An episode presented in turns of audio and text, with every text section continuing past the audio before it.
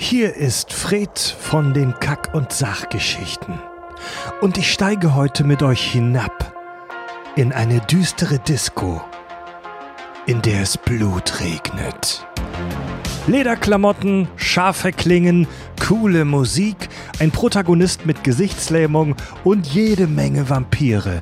Das erwartet uns in dieser Folge über die Blade-Trilogie. Durstig wie immer diskutieren wir über massive Logiklöcher, nicht nur in der Blade Story, sondern im gesamten Vampir-Mythos. Wir stellen den Marvel-Comic vor, auf dem der Spaß basiert, und erzählen von einem Blood Rave, der tatsächlich stattgefunden hat. Weg mit dem Knoblauch, her mit den Jungfrauen. Hier ist der Podcast mit Klugschiss. Total banale Themen werden hier seziert. Scheißegal wie albern, hart analysiert. Darüber wird man in tausend Jahren noch berichten. Das sind die Kack- und Sachgeschichten. Der Podcast für den einfachen Mann oder die einfache Frau, der die Bier trinkt und was über Filme hören möchte. Der die Bier trinkt? Also der Ja. Schrägstrich die Bier trinkt. Ja, das so, ich, so kann man uns, das, so hat Tobi uns gerade in der Küche im Vorgespräch beschrieben. Finde ich ganz schön eigentlich. Das war ich, aber danke. Ah, Ich, ich habe das aber wiederholt und gesagt, wir sollen das so sagen. Ja, ja. Einer sagt einen Witz, der andere sagt einen lauter. Hm.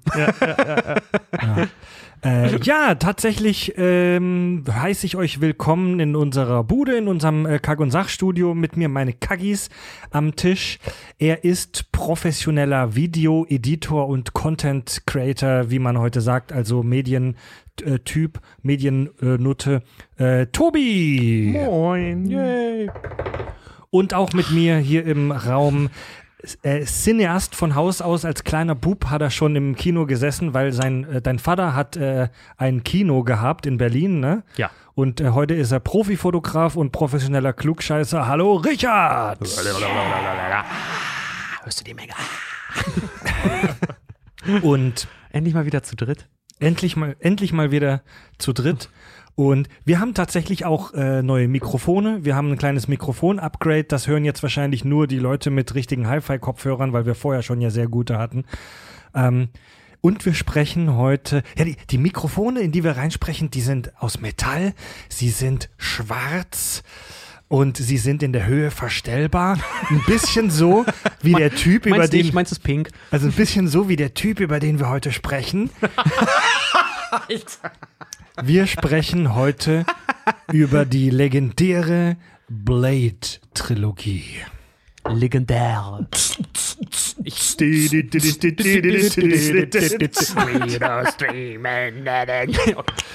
So. Also, das war jetzt gerade der Soundtrack aller drei Filme. Also wir haben, wir haben gefühlt, den aus dem ersten finde ich sogar richtig geil. Da gab es immer das Gerücht, auch dass Rammstein den gemacht hätte, aber haben sie ja nicht. Techno-Song? Ja, den am Anfang in der Disco ja. da, dieses. Aber bis heute, bis heute unver unverkennbar, ne? Unvergessen, die, der, der äh, Blood Rave, sprechen wir ja. nachher noch drüber. Da ja, sprechen wir auf jeden Fall drüber. Cheers erstmal. Kommt, Prost, Leute. Wir haben ja vor gefühlt 100 Jahren schon mal über Vampire gesprochen in unserer großen Vampirfolge. Äh, ich glaube, auch das heute wird nicht die letzte Folge sein, in der wir über Vampire sprechen. Ähm, beginnen wir doch unser dunkles Ritual, so wie immer. Tobi, kommt ein Alien frisch vom Zahnarzt in unsere Galaxis und landet bei uns hier in der Gruft. Was ist Blade? Blade ist ein US-amerikanischer Spielfilm von Stephen Norrington, ähm, geschrieben von, von äh, oh, ich kann mir seinen Namen nicht merken, David S. Goyer. Ähm, das spielt noch eine Rolle für später, warum ich das ganz erwähne. sehr, sehr artsy. David S. Goyer. Goyer. Goya. Äh, Goya. Ja, das spielt halt noch, also der hat nämlich den dritten inszeniert, deswegen wird über den noch zu sprechen sein, über den Mann. Ähm, genau, äh, äh, mit Wesley Snipes als die Titelfigur Blade und das Ganze äh, dreht sich, wie du schon sagtest, um Vampire, um einen Vampirjäger, der selber äh, ein Halbvampir ist und ähm, was spannend und wichtig ist bei diesem Film, es ist der erste große Erfolg in Sachen Marvel-Filme gewesen. Echt? Das war Und- der allererste, tatsächlich? Erfolg. Der erste Erfolg. Also, Genau. Und ähm, der dritte Teil zum Beispiel, der äh, heute bestimmt noch Thema sein wird, weil der schwierig ist. ja, nenn doch den Namen. Hat- Blade, Blade Matrix. Blade Matrix, Blade Matrix City. Ja, Blade Trinity. Ja, der ähm, ist sogar der erste Marvel-Film mit diesem Scroll-Intro, mit diesem Marvel, wo die ganzen Bilder durchlaufen. Das war Mhm. Blade war der erste, also Blade 3 war der erste, Wow. der das hatte. Ja, stimmt. Da Ja. Bei, dem, bei dem ersten Blade-Film, da wird es einfach nur noch so nebenbei. Genau, so, die, ja, da die, kommt die halt Szenerie Warner läuft, in, läuft ja fett in Rot und Genau. dann, ja. Da läuft die Szenerie, läuft schon, der Film läuft schon und du siehst ganz an der Seite, siehst du Prop, äh, Property oder ID äh, of äh, Marvel Comics oder based on Marvel Comics Irgendwie irgendwas. sowas, steht, ja. einfach, steht einfach mittendrin. Ja. Finde ich aber auch total geil irgendwie, dass Ja. das nicht so, so äh, aufs Auge gedrückt ist. Ja, und dieses krasse Marvel-Branding, was wir so kennen äh, ähm, und teilweise auch lieben, ähm, das hatte tatsächlich Blade 3 als erster. Mhm. Äh, Blade hatte sowieso ganz viele Dinge, die Marvel macht als erstes, aber da kommen wir danach dazu. Also wir, also wir wollen uns mit, mit, mit, ich sag mal, Kritik und Bewertung der Filme ein bisschen zurückhalten. Natürlich muss darüber auch gesprochen werden. Aber äh, um mal furz und knapp ein kleines Vorfazit zu, zu ziehen. Richard, was sagen denn die Kritiker zu dieser Filmreihe? Ich muss schon lachen. Also Blade ist ähm, bei den Kritikern natürlich nicht ganz so extrem gut weggekommen. Ich kann ja mal eine kleine Kritik vorlesen von der Süddeutschen, die sich damals dazu geäußert haben. Äh, Zitat. Die Verfilmung der formal wie thematisch außergewöhnlichen Comicgeschichte als plakative Kommerzmischung aus reichlich brutalen Martial Arts Szenen, Hip-Hop-Musik und computergenerierten Effekten statt schaurig schöner Unterhaltung im Geist der gezeichneten Vorlage reiht der Film lediglich äh, Versatzstücke einer vermeintlich, vermeintlichen Jugendkultur aneinander und verliert sich in substanzlosen Oberflächlichkeiten. Wow. Also kann man, also auch, auch das, Schön. das Bemerkenswerte an dem Film ist, die Kritik klingt jetzt sehr, sehr negativ. Ich muss auch sagen, als der Film rauskam, hätten es wahrscheinlich, haben es wahrscheinlich 90 Prozent der Kritiker so geschrieben, weil das war Mhm. zu einer Zeit, als Comicfilme Dead on Arrival waren. Vor allem, das war noch vor Matrix, ne? das war ein Jahr vor Matrix. Also diese Stilistik von Blade 1 war im Prinzip neu. Zwei Jahre vor X-Men. Überleg Ja. mal, X-Men gilt eigentlich äh, als, als der, der, der Rettungsbringer für die Ja. ganzen Comicfilme, nachdem Batman, äh, äh, Batman vs. Robin, wollte ich schon sagen. Ja. Ja. Batman, Batman, und Ro Batman und Robin den so, äh, das so runtergedrückt haben. Aber tatsächlich, Blade, Blade hat was ganz, ganz Tolles geschafft in der Zeit. Und zwar ähm, hatten, wenn wir uns mal die Bewertungen zum Beispiel bei IMDb angucken, der hat den Sprung geschafft von einer Originalbewertung von 5,9 was ja jetzt im allgemeinen gemeinen bösen Volksmund als Scheiße gilt, ne? Hier macht den Film aus, der hat nur sechs Punkte bei IMDb. Der hat den Sprung geschafft auf 7,1 Ja. über die Jahre. Ist halt so ein kleiner Publikumsliebling. Nostalgie. Genau. Ich, ich muss auch ganz ehrlich sagen, diese Sachen, äh, ähm, also ich will, ich will jetzt meine Bewertung selber nicht vorweggreifen, aber diese, das große Aber, äh, ähm, diese Nummer, die die Süddeutsche da schreibt, was die Kacke an dem Film finden, finde ich ehrlich gesagt geil an dem Film. Ganz genau. Also diese Nummer, dass die, äh, die also ich meine, Matrix hat's ja richtig gelebt, dieses 90er Jahre Tech-Kitsch-Scheiß. Ja. Underground-Clubs mit Lederhose. Ja, genau, genau, genau, also wirklich genau das. Und Blade hat es halt schon ein Jahr vorher gemacht. Also gen- diese Einstiegsszene aus Blade 1, diese, dieser Blood Rave, ähm, das ist im Prinzip genau das, was bei Matrix nachher drei Filme lang passiert. Ich muss, so, ne? ja, muss ich dir ehrlich sagen, gebe ich dir recht. Ich Ja. habe den, ich habe den ersten jetzt auch seit Jahren mal wieder geguckt und dachte mir so, naja, das ist alles schon sehr Matrix-esk. Mhm. Und guck dann kurz aufs Erscheinungsjahr. Ja, fuck, 98 war der erste Ja. Jahr Film, äh, Film. Es war ein Jahr vor Matrix. Ja. Aber das ist, das ist halt so absolut gelebte. Äh, eines meiner Lieblingsworte ja zurzeit fleischgewordene 90er. Ja. Fleischgewordene 90er Ästhetik. Das, Oder? ist, auch, das ist auch das Schöne, das absolut. siehst, das siehst du auch zum Beispiel an den, an den Figuren so schön. Aber gut, da, zu denen kommen wir noch. Erstmal noch kurz zu, zu seinem Erfolgen oder Misserfolgen. Äh, du hattest recht, er ist ein absoluter Publikumsliebling. Bei Rotten Tomatoes 55% Kritikerscore, 78% beim Publikum. Also es gibt mehr Leute, die den halt mögen, als wirklich professionelle Filmgucker will, oder Filmbewerter, will ich jetzt mal sagen. Ich selber muss sagen, bin ein Riesenfan. Ich auch. Vom, ja. äh, nicht von der Filmreihe, aber vom ersten und vom zweiten Film auf Ja. jeden Fall. Ähm, ja, von dem dritten kann man kein Fan sein. Nee. Und der war auch kommerziell sehr erfolgreich. 43 Millionen gekostet, 131 Millionen eingespielt weltweit. Aber auch dem geschuldet, der war einer, der, der war ein massiver Home-Video-Erfolg. War einer, kann ich mich auch dran erinnern, habe ich persönlich den Film mit 14 das erste Mal geguckt. Ähm, geklaute DVD von meinen Eltern. Einer der ersten DVDs, die sie sich geholt haben. Für die jungen Hörer, die jetzt äh, überhaupt noch nichts von Blade gehört haben, also ich glaube, gehört hat man das schon mal.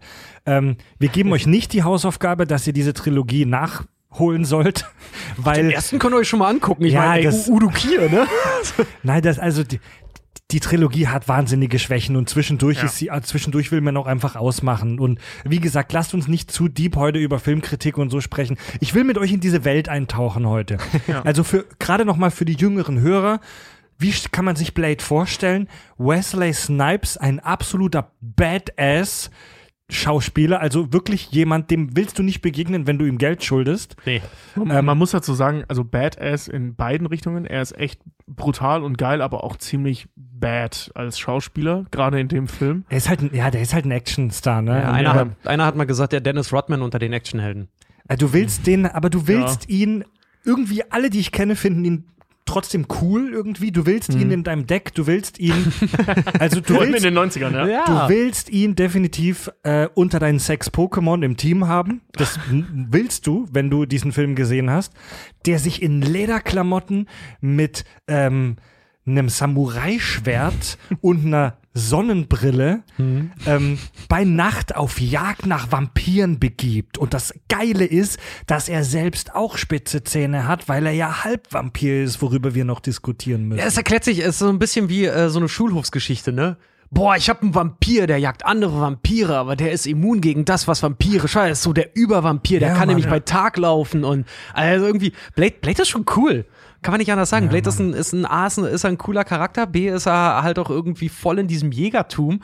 Und außerdem bewegt er sich in Sphären, wie er selber sagt, die Welt, in der ihr lebt, ist der Zuckerguss und Ja. in der echten Welt, in der brutalen Welt, da lernt man besser abzudrücken, bevor man selber abgeknallt wird. So, ja, Bla- Blade, das, was er, weißt du, da, wo er, wo er sich hin bewegt, in diesen Clubs, wo sehr viel Blut ist und wo Leute gefressen werden, wo alles schwitzig und eklig ist. Ja, aus der Welt kommt Blade. Ja, das er ist schon geil, Er, er ist dunkel, weil also er selber, das, was im Innern ist, seine dunkle Seele trägt er nach außen durch schwarze Lederklamotten und schwarze Haut. Das ist geil. Ja, das ist so. Und für alle, äh, die jetzt das Gefühl haben, Moment, ich habe Blade nicht gesehen, aber das klingt ja im Prinzip ge fast genau wie die Handlung von Underworld. Ja, stimmt, aber, aber Underworld war später äh, und weiblich und äh, sie war kein Halbvampir. Ja. ja. Also äh, auch kein Halblykaner. Ja, also kommen, kommen wir äh, zu dem, also wenn ich, soll ich mit der Handlung anfangen? Ja, lass- ich wollte ey, lass lass- mit der Handlung ja, genau. einfach mal sprechen, Also, weil die ist nicht uninteressant. Lasst uns, lasst uns keine def, äh, detaillierte Handlungsanalyse machen, weil da kommen wir auch bei drei, drei Kackfilmen heute wirklich in Teufels Küche. Aber lasst doch zu jedem der drei Filme ein paar Sätze sagen. Worum geht's in Blade 1? Also Blade 1 ähm, finde ich von der Handlung her äh, der ist halt wichtig, weil, weil er die, äh, die Figur erklärt, ne? Das finde ich so geil. Also die, die, die Origin-Story, die ist halt nicht irgendwie, äh, ist von einer radioaktiven Ratte gebissen worden und deswegen kann er jetzt fliegen, sondern er ist halt, äh, seine Mutter wurde von einem Vampir gebissen, während sie schwanger war. fliegen. Witzigerweise ja, wie im Verlauf des Films. Also nicht fliegen, aber sie wurde ja auch zum Vampir. Ja, ja. Nee, aber ähm, Stand ist, also Oh, erstmal. sorry, ich muss es ganz kurz sagen, der Film ist von 98, 97? Nee, 98, 98, haben wir schon gesagt. Äh, so, äh, Spoiler-Alarm. Ja. So, der, der ist zwar jetzt knapp. Äh, Stimmt, der- sprich, ja, stimmt. ja, der ist 22 Jahre alt, aber trotzdem so für die, für die Spätgucker. Ja. ähm, äh, genau, Origin Story war ich. Ähm, also, äh, seine Mutter ist schwanger, wird von einem Vampir gebissen und stirbt. Und während sie stirbt, wird äh, der kleine Blade halt eben aus ihr rausgeschnitten per Kaiserschnitt. Überlebt das, wird dann halt in der Gosse groß, ernährt sich von Obdachlosen, bis er gefunden wird von, von seinem äh, Kompagnon, dann dem, dem Whistler. Whistler. Abraham Whistler. Ja, Chris Christopherson, äh, ähm, den ich tatsächlich einer der cooleren Schauspieler in diesem Oh, Film ich finde. liebe ihn, Alter. Also man muss, man muss vorweg sagen, der Film glänzt nicht durch schauspielische Leistungen, zwar Nee, alle drei nicht. Nee, Mann. Aber Coolness ist Trumpf da in, in diesem Film und Christopherson äh, ist fantastisch in dieser Rolle, finde ich. Und der zieht den groß, äh, rüstet den halt so typisch alte Comic-Logik aus mit den abgespacedsten Waffen, die man sich vorstellen kann. Allein dieses Samurai-Schwert, dass wenn jemand anders das an oder wenn das jemand anfasst, geht ein äh, Zeitschaltuhr los und wenn man nicht im richtigen Moment diesen Knopf so einen kleinen Hebel umlegt, dann springen da halt so Silberstacheln raus und lösen dich auf, was natürlich auch in der Lauf der Handlung jemanden den Ja. Arm kostet. Und so als die Hand, ja, die explodiert ihm richtig weg, ne? Genau, ja, das sind vier, äh, nee, drei so Zacken, die dann da rauskommen. Also so richtig alberner 90er Jahre Comic-Scheiß, womit der ausgerüstet ist. Auch diese, dieser Bad Bumerang, dieser Batarang, den er da hat. Ja. Er- Da gibt's doch diese, diese epische Szene, die so peinlich ist aus heutiger Sicht, aber ich weiß noch, wie ich die als Kind gefeiert habe. Aus dem Blood Rave. Ja, ja, genau, wo die in, äh, am Ende des Blood Race stehen die in so einem runden Raum, wo, glaube ich, Schweine irgendwie ausgeblutet werden, keine Ahnung, ist irgendwie in einem Schlachthof. Und dann stehen alle in so einem Kreis, so ähnlich wie bei äh, Wanted ja auch. Und er wirft so diesen Bumerang einmal so den, den runden Raum entlang. Und alle gehen drauf und er fängt das Ding, grinst dann noch so dumm in die Kamera und springt dann weiter. Vor allen Dingen, er, er hält es halt hoch, das Ding ist clean. Du siehst doch offensichtlich, dass es, dass es clean ist, es ist mega scharf. Er wirft es, du hörst doch und dann und er fängt es wieder, es ist voller Blut und in der Nähe Schnitt und du siehst die drei Typen, die ihn gejagt haben, Ja. wie alle drei zu Staub werden, zu so Vampirstaub und die Köpfe noch so abfallen. Also Ja, hat er offensichtlich alle drei erwischt. Das ist so blöd, aber es macht halt Spaß. Er hat eine, er hat eine, er hat dieses Schwert, hast du schon gesagt, er hat eine Pumpgun, die gleichzeitig funktioniert wie ähm, ein Crossbow, also wie, wie, wie eine Armbrust, die so Ja. silberne, oder nee, metallene Pflöcke halt auch rausschießt. silberne Bolzen. Silberne Ja. Bolzen, ja. Er hat aber auch eine Pistole, die mit Silberkugeln schießt und diese Silberkugeln sind gefüllt mit frischem Knoblauch. Und eins, was der Film auch ganz schnell sagt, Kreuze wirken nicht. Ja, genau. Kreuze, Weihwasser ist alles Quatsch. Aber Knoblauch stimmt. Wie- Obwohl, das erklären die ganz schön, finde ich. Ähm, ich muss dem Film echt lassen, diese Nummer mit dem Knoblauch ist wirklich albern. Sorry, die war schon immer albern. Und ähm, Ich finde das mit dem Kreuz sagen- albern, aber. ja gut, aber ja, aber da verstehe ich die, den Gedankengang dahinter noch. Als als Kinder Satans äh, sind, äh, können die sowas nicht. Ne, das verstehe ich noch irgendwie. Der Scheiß mit dem Knoblauch ist halt so Folklore. Ähm, also daher kommt das ja. Da haben wir in der Vampirfolge ja schon drüber gesprochen. Aber bei Blade sagen die halt, ähm, dass äh, frischer Knoblauch bei Vampiren also nicht unbedingt tödlich ist, sondern einen anaphylaktischen Schock auslöst. Also dass die aufgrund ihrer ihrer äh, körperlichen Veränderungen allergisch gegen Knoblauch sind. Ja, also das, das- ist nicht so ein Stück Knoblauch und du bist tot, sondern du bist allergisch gegen Knoblauch. Das ist halt. Die Idee finde ich ganz ja, cool. Das ist halt typischer Technopla. Wisst Ja, genau, genau, Wisst ja. ihr noch unsere Folge über das Science-Fiction-Genre? Da ist sie. Ja. Das ist die technizistische Ästhetik. Es ist genau das Gleiche. Nur, dass wir ein wissenschaftliches Wort benutzen. Ja. Anaphylaktischer Schock. Das ja, ist auch. ja, und das, ich finde das geil. Das ist wie mit dem Fluxkompensator. Das ist oder? auch- das ist cool. das Geile zum Beispiel auch, warum äh, Kreuze zum Beispiel auch nicht wirken, das ist was, das haben die Filme erst äh, etabliert bei Blade, dass Kreuze gegen Vampire nichts bringen, weil David S. Goya in einem Interview mal gesagt hat, als er darauf angesprochen wurde, weil der hat ja das Drehbuch zu Blade, hat er und David Fincher haben das ja geschrieben. Ja. Weil David Fincher kurze Zeit ja auch mit, also den Film eigentlich machen wollte und dann aber verhindert war. Äh, der hat aber gesagt in einem Interview mal, als sie gefragt haben, so, ja, warum Vampire, Kreuze, warum bringt das nichts? Also, ey, wir bewegen uns hier in einer Welt, wo jeder in einen Vampir verwandelt werden kann. So, jetzt sag mir doch mal bitte, dass einer, der vorher Jude war, plötzlich gegen Kreuz allergisch sein sollte, dass das nicht weird ist. Das stimmt. Wow, das ist überraschend klug. Ja. Ja, und da muss ich auch sagen, das, das finde ich wieder clever. ja, aber was machst du jetzt als Grieche? Bist plötzlich gegen Knoblauch allergisch. Das ist doch scheiße. Aber, Okay, das war, das war mies. aber okay, 50 Cent in die ich finde Rassistenkasse für ich find Tobi. das, ein- ich find das ein interessanter Punkt und ich behaupte, das ist etwas, das solche Science-Fantasy-Filme heutzutage gerne machen, um die Glaubwürdigkeit von solchen Monster-Sachen zu erhöhen. Nämlich einen, also Mon Monster haben ja immer so verschiedene Eigenschaften, Stärken und Schwächen, so, ne? Ja. So wie das mit dem Kreuz, mit dem Knoblauch, ähm, mit dem Sonnenlicht.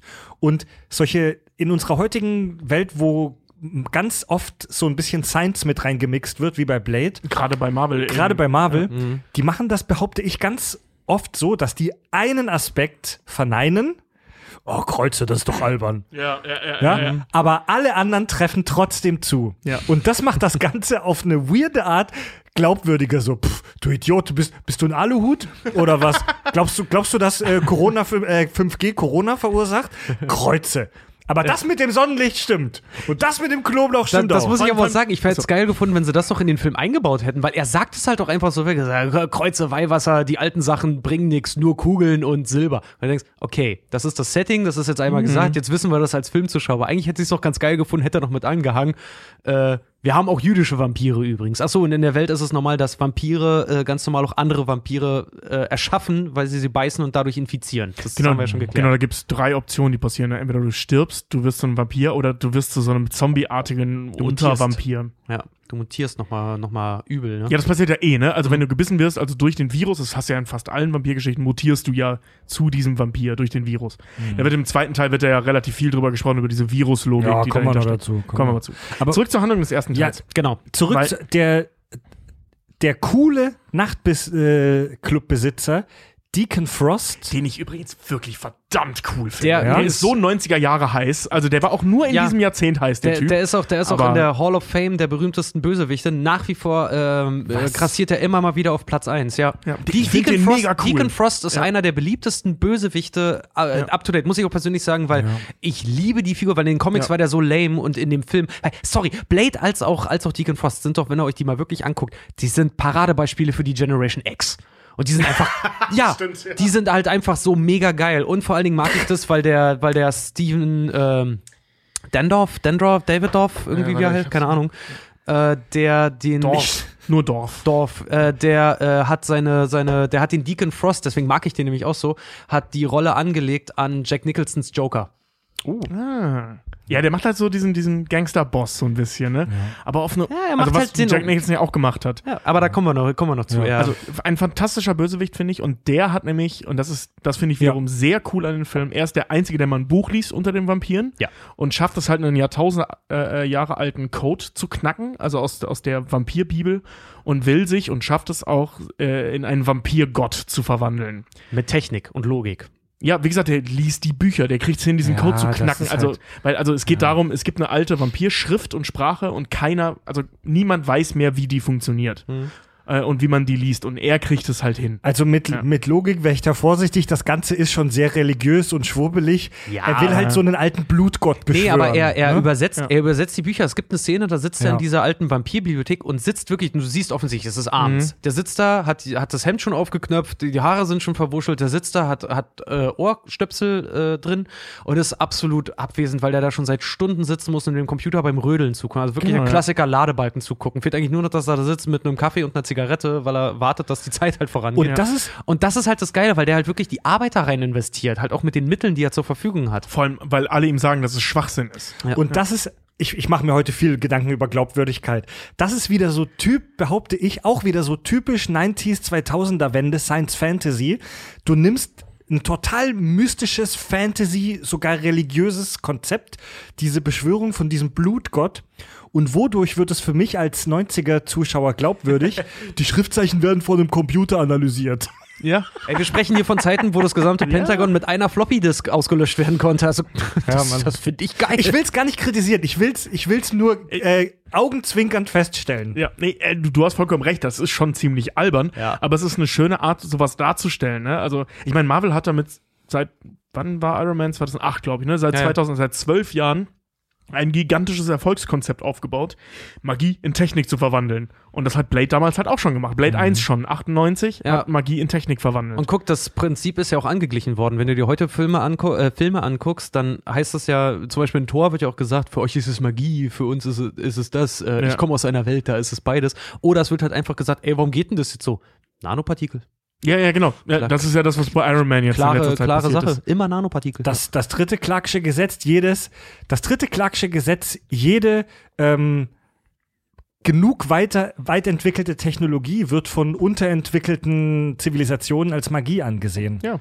Ja? Und Ja. da, das, das haben wir da im Groben auch. Also das ist schon eine Menge Magie. Ne? Also die Verwandlung von ihm in diesen Gott, in diesen Blutgott, ähm, das findet ja schon, also da stehen da so die Oberhäupter der großen Vampirhäuser, die großen Reinblüter, was Frost ja nicht ist, er ist ein Gebissener, äh, ähm, stehen dann da und dann kommen so komische Skelettdämonen aus denen raus und fliegen in ihn rein. Dann kommt der Film leider technisch an seine Grenzen, nämlich bei der Animation des Blutgottseins. Ich weiß nicht, ob ihr das Footage kennt. ja. Es gibt da Footage von dem, was sie dann noch geplant hatten. Das, waren, das haben die aber nie richtig fertig animiert. Also, dass er zum Beispiel sich in so eine große Blutwolke auflöst und er dann noch so, was sagt er irgendwie so, äh, komm schon, Blade, zeig's mir oder so. Also es gibt so zwei, drei Sprüche, die er da bringt als Blutwolke. Das hat's nicht in den Film geschafft, weil die Technik da echt Ja. an ihre Grenzen kam. Nee, nicht und diese Nummer, dass er, also es gibt ja eines, wo, wo sie dann gegeneinander kämpfen, einen Moment, wo Blade ihn in zwei Hälften schneidet und er dann so, so Blut wird und sich wieder zusammensetzt. Ja, ja, das ja, sieht so scheiße aus. Ich bin so froh, dass sie diesen Trick nicht noch ein paar Mal versucht Ja, haben. da kann ich dir sagen, äh, den ist ganz einfach und banal, weil die massive, weil die erste Version des Films hatte so, ist so schlecht angekommen bei der Test-Audience, weil die dieses Mhm. Ende gesehen haben und gemeint haben, was ist das denn jetzt für ein abgefuckter Blödsinn? Und die massive Reshoots hatten und tatsächlich auch zum Ende Oh. hin keine Kohle mehr hatten für die Special Shit. Effects, weil tatsächlich bis zu Visual zwei, Effects. Äh, Visual Effects, Entschuldigung, weil bis zwei Drittel in den Film rein hat der sagenhaft gute Visual Effects. Absolut, Und genau, zum ja. Ende hin kacken die aber hart, aber Ja. da siehst du wirklich, da haben sie echt auf Sparflamme machen Ja. müssen. Und deswegen gute Entscheidung, das nur einmal, also das einmal zu zeigen, war wichtig, um zu zeigen, wie, wie mächtig dieser Gott ist. Das musstest du ja irgendwie beweisen, dass der Ja. jetzt krasser ist. Nur weil er rote Augen hat, ist er ja nicht krasser, sondern er muss irgendwas Cooles können. Also einmal musstest du es schon zeigen und ich bin froh, dass sie es bei dem einen Mal gelassen, ha- belassen haben.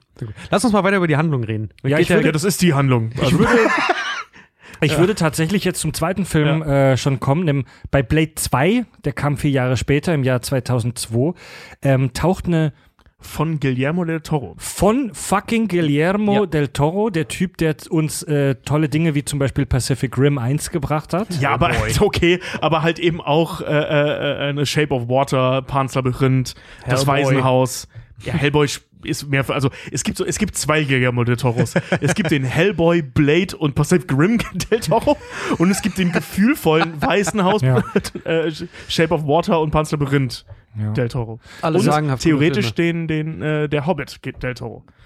Oh, stimmt, aber den hat er ja nicht. Nee, der hat ja gesagt, das dauert mir zu lang. Ja, der hat er, ich hat mache er ja lieber dann, mehr Filme als einen. hat er Also ja dann leider, leider weggegeben. Aber der hat auch hier, ach nee, Quatsch, der hat nur mitproduziert hier, äh, ach, dieser sagenhaft schlechte Film, wo die Städte plötzlich wandelnde Autos sind. Äh, Nee, das war Peter Jackson. ja, ja? Ja, das ist Peter Jackson. Ja.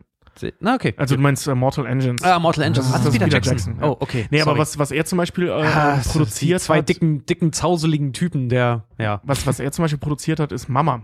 Oh, Also, stimmt, äh, ja. Mama war ein Abschlussfilm, äh, einer der besten Horrorfilme, die ich kenne, finde ich persönlich. Ich weiß, Horrorfilmfans sehen das oft anders. Es gibt einen Horrorfilm, der heißt Mama, nicht Mother, Mama. Ja. Und es ist ein spanischer äh, Film und beziehungsweise von einem spanischen Regisseur, der hat als Abschlussfilm Mama gemacht und Del Toro hat den gesehen, fand den geil Ja. und hat daraus dann einen Hollywood-Spielfilm gemacht und ich Ja. finde, der ist super geworden. Also Del Toro, ein Typ, von dem wir wissen, dass, es, dass er es definitiv drauf haben kann als Regisseur. Ja. Also in Blade 2 taucht, taucht eine neue Vampirspezies auf, die sogenannten Reaper. Ja. Das sind so Viecher. Das sind so. Geil. ja, ja, besser kann man es nicht beschreiben, das sind Viecher. Das ist super. Fred, Fred, äh, Fred erklärt dir vorher noch, er hat sich eine neue Katze geholt. Dann gehst du in den Wald, sieht ein Fuchs. Was ist das? Das ist ein Viech. ja, das sind halt. Also die, die Reaper sind nochmal eine neue, noch fiesere Vampirspezies, die halt sehr viel stärker sind, aber auch so sehr viel instinktgetriebener. Also während die normalen Vampire in Nachtclubs gehen und da äh, Kokainpartys so gefühlt machen und Techno hören, ähm, sind die Reaper halt so wilde Tiere, die auf die nachts durch die Gegossen ziehen und einfach triebgesteuert fressen. Ja, die vor allen Dingen keinen Unterschied machen zwischen Mensch und Vampir. Stimmt, oh ja, das ist das Riesending, dass die Reaper äh, auch Vampire fressen. Ähm, jetzt, also dazu muss man aber sagen, im Laufe der Handlung kommt raus, ähm, dass der, warte mal, wie heißt der Böse nochmal? Ich muss mal kurz in meine Notizen da schauen. Und meine Notizen sind an der Stelle IMDb. Tobi, ich, ist der Name von dem denn, von dieser Figur denn wirklich wichtig? Ja, das ist nämlich der Böse, der Nomak. Nomak. Nomak. Äh, also das ist ja der Hauptböse, Der der, Hauptreaper, Nomak, den ja. ich übrigens mega cool finde, den Ja. Typen. Äh, finde ich richtig geil. Also fantastisch gespielt. Ja. Und ähm, äh, du, also die Vampire schlie also kommen zu Blade und sagen, Blade, wir brauchen deine Hilfe. Es gibt hier diese, ähm, diese, diese Reaper und die töten alles. Und Blade ist natürlich ein Feind der Vampire und sagt, ja, ist doch geil, die machen meinen Job. Und die dann so, ja, was meinst du, was passiert, wenn sie mit den Vampiren fertig sind? Das ist ein ganz gutes Argument. Wie wir aber im Laufe der Handlung, über Details brauchen wir jetzt ja nicht sprechen, rausfinden, ist A, die Vampire haben die Reaper äh, ähm, erschaffen, Mhm. um sich zu verbessern, war ein Fehlschlag. Und B, ähm, der Nomak hatte überhaupt nicht vor, die Menschen auszurotten, weil die Reaper verrecken nach ein paar Stunden. Wenn die nichts zu fressen kriegen, versch- verre äh, verrecken die ziemlich schnell sogar. Ich glaube nach, ja, die sagen irgendwie ein paar Stunden, das sind wie sechs, sieben Stunden oder so, Ja. verrecken die. Das heißt also, die, diese Spezies, und die sind nämlich so instinktgesteuert und scheiße, und der Nomak nicht. Der ist intelligent, äh, der ist völlig, eigentlich ein normaler Typ und nur davon besessen, sich an den Vampiren zu rächen. Mhm. Der Film geht auch damit los mit seinem Ah. Statement, ich hasse Vampire. Der ist nur dahinterher, sich an diesem obersten Vampir zu rächen, an seinem Vater in Anführungszeichen, Mhm. der, der ihn erschaffen hat. Das ist im Prinzip ein Klon von ihm. Mhm. Und ähm, also die Vampire haben ihn dahingehend belogen. Was ja auch sogar so endet, dass der Normac den, den obersten Vampir umbringt und seine Tochter äh, dabei zuguckt und sagt, ja, mach. Ja. So, ne? weil, weil er hat's verdient. Ja. Also eigentlich sind die Reaper nicht das Böse, was, was wir so präsentiert bekommen. Die sind schon scheiße und sind schon Killer und die sind echt eklig. Aber ähm, die sind, und da sind wir halt bei Guillermo de Toro, deutlich tiefgründiger als das, was wir vorher halt, hatten. Also das ist halt der große Twist des zweiten Blades. Der ist jetzt auch nicht sehr sonderlich deep oder intelligent, aber das ist der große Twist, dass Genau. wir erfahren, dass die Reaper im Prinzip ein missglücktes Genexperiment der Vampire sind. Genau, und Blade wird dann äh, mit einer Truppe zusammengeschmissen in einem sagenhaft guten Cast. Also Wesley Snipes, Ron Perlman Ja. äh, und der Rest. Ey, Ja. Norman, Norman Reedus, Oh, Norman Reedus, ganz genau. Ja. Ähm, wie heißt er denn hier? äh, Scat. Scat, ja, als Scat. Der bei The Walking der, Scat, Entschuldigung. Die Hörer stimmt. kennen ihn aus The Walking Dead als Daryl. Daryl, ganz genau. Äh, Daryl wir das erste Mal sehen. Äh, und wie gesagt, Blade mit einem neuen Team zusammengebracht wird. Äh, in einem Film, der bei vielen Fans auch angesehen wird als besser als der erste Teil, wo ich, Find- ich wo ich persönlich Was? sagen muss, unter, unterhaltsamer ja, aber äh, nicht, es, äh, ich finde nicht besser als den ersten Teil. Oh, äh, können wir aber später, später nochmal drüber reden. Was ich aber bei dem Film sehr, sehr toll finde, ist halt wirklich die rundere Zeichnung des, des Bösen. Deacon Frost ist Ja. cool, der ist, Name ist Programm, weißt du, der, der ist Frost, Ja. der, der ist kalt, der ist, der ist ziemlich berechenbar auch äh, an manchen Stellen, aber der hat eine, der hat auch so seine Aber er ist halt Attitude. auch cool. Ja, Er hat und einen der- sexy drei ja, Tage ganz, und der, ja, Ja. und er hat halt so seine, seine Attitude, aber der andere, der Nomad, der hat eine Motivation. Ja. Und das ist halt geil bei dem, weil der, den, du kannst dich auch mit dem identifizieren, the äh, Ja. theoretisch. Weil so böse ist er nicht. Nee. Also die, dieses Gespräch, was ähm, als er ist so ein bisschen und auf der Blade- Flucht die ganze Zeit Genau, eigentlich. also als er und Blade zum ersten Mal aufeinandertreffen, das ist ja, äh, da gibt es so eine große Szene, mal wieder Überraschung, ein Rave, obwohl wir da eigentlich schon die 90er verlassen haben, aber stilistisch sind wir noch in den 90ern. Es gibt einen Rave, diese, diese neue Truppe da, wie heißen die, Blood Squad oder so ähnlich nennen die sich. Ähm, also die Vampire, mit denen Blade sich zusammentut, gehen auf diesen Rave, um die Reaper zu jagen, weil die davon Äh, ausgehen. Night Stalkers? nee, das sind die im dritten. Ah, okay. Ähm, Ist ja egal. ist egal. Jedenfalls gehen die auf diesen Rave und versuchen dann da, äh, weil die Blade geht davon aus und auch zu Recht, dass die Reaper da auftauchen werden, weil die sich halt von Vampiren ernähren. und da trifft er halt zum ersten Mal halt auf diesen Nomad. Und der Nomad sagt halt so, ey, Leute, was sagt er nochmal so, ist der Feind meines Feindes mein Freund oder mein Feind? Und dann unterhalten die sich ja nochmal, weil der tötet diese Vampirin, die er da als Geisel hält, auch nicht. Ne? Und dann treffen die sich ja nochmal im, im Laufe dieser Sequenz und da erklärt ihm halt auch so, ey, also im Prinzip sagt der Kollege, ich bin hinter Vampiren her, nicht hinter allem. Das ist natürlich im schwobeligen, bösen Deutsch oder bösen Englisch. Ähm, deswegen das Ganze noch ein bisschen, ein bisschen, äh, äh, ich sag mal, klingt, als würde er ihn verarschen, was er aber nicht tut. Der ist wirklich nur hinter den Vampiren her. Und das ist eigentlich, also ich finde das persönlich sehr geil, weil das Gespräch gibt später nochmal. Aus dem Fetten übersetzt bedeutet das. Also was man, was man zu Blade, zu der Handlung da beziehungsweise Blade 2 noch kurz erwähnen muss, ist, dass das Team, mit dem Blade zusammenkommt, aus Vampiren besteht. Genau, ja. Und dass dieses, das ist ein Elite-Team aus Vampiren, das eigentlich ausgebildet wurde, um Blade umzubringen, da die Reaper jetzt die größere Gefahr sind, also der Feind meines Feindes sozusagen, Mhm. arbeiten Blade und dieses Team zusammen. Und ich bin heute, ich bin heute ein bisschen auf Krawall aus und ich bin heute im Mustererkennungsmodus, merke ich gerade. Ich erkenne gerade ständig Muster.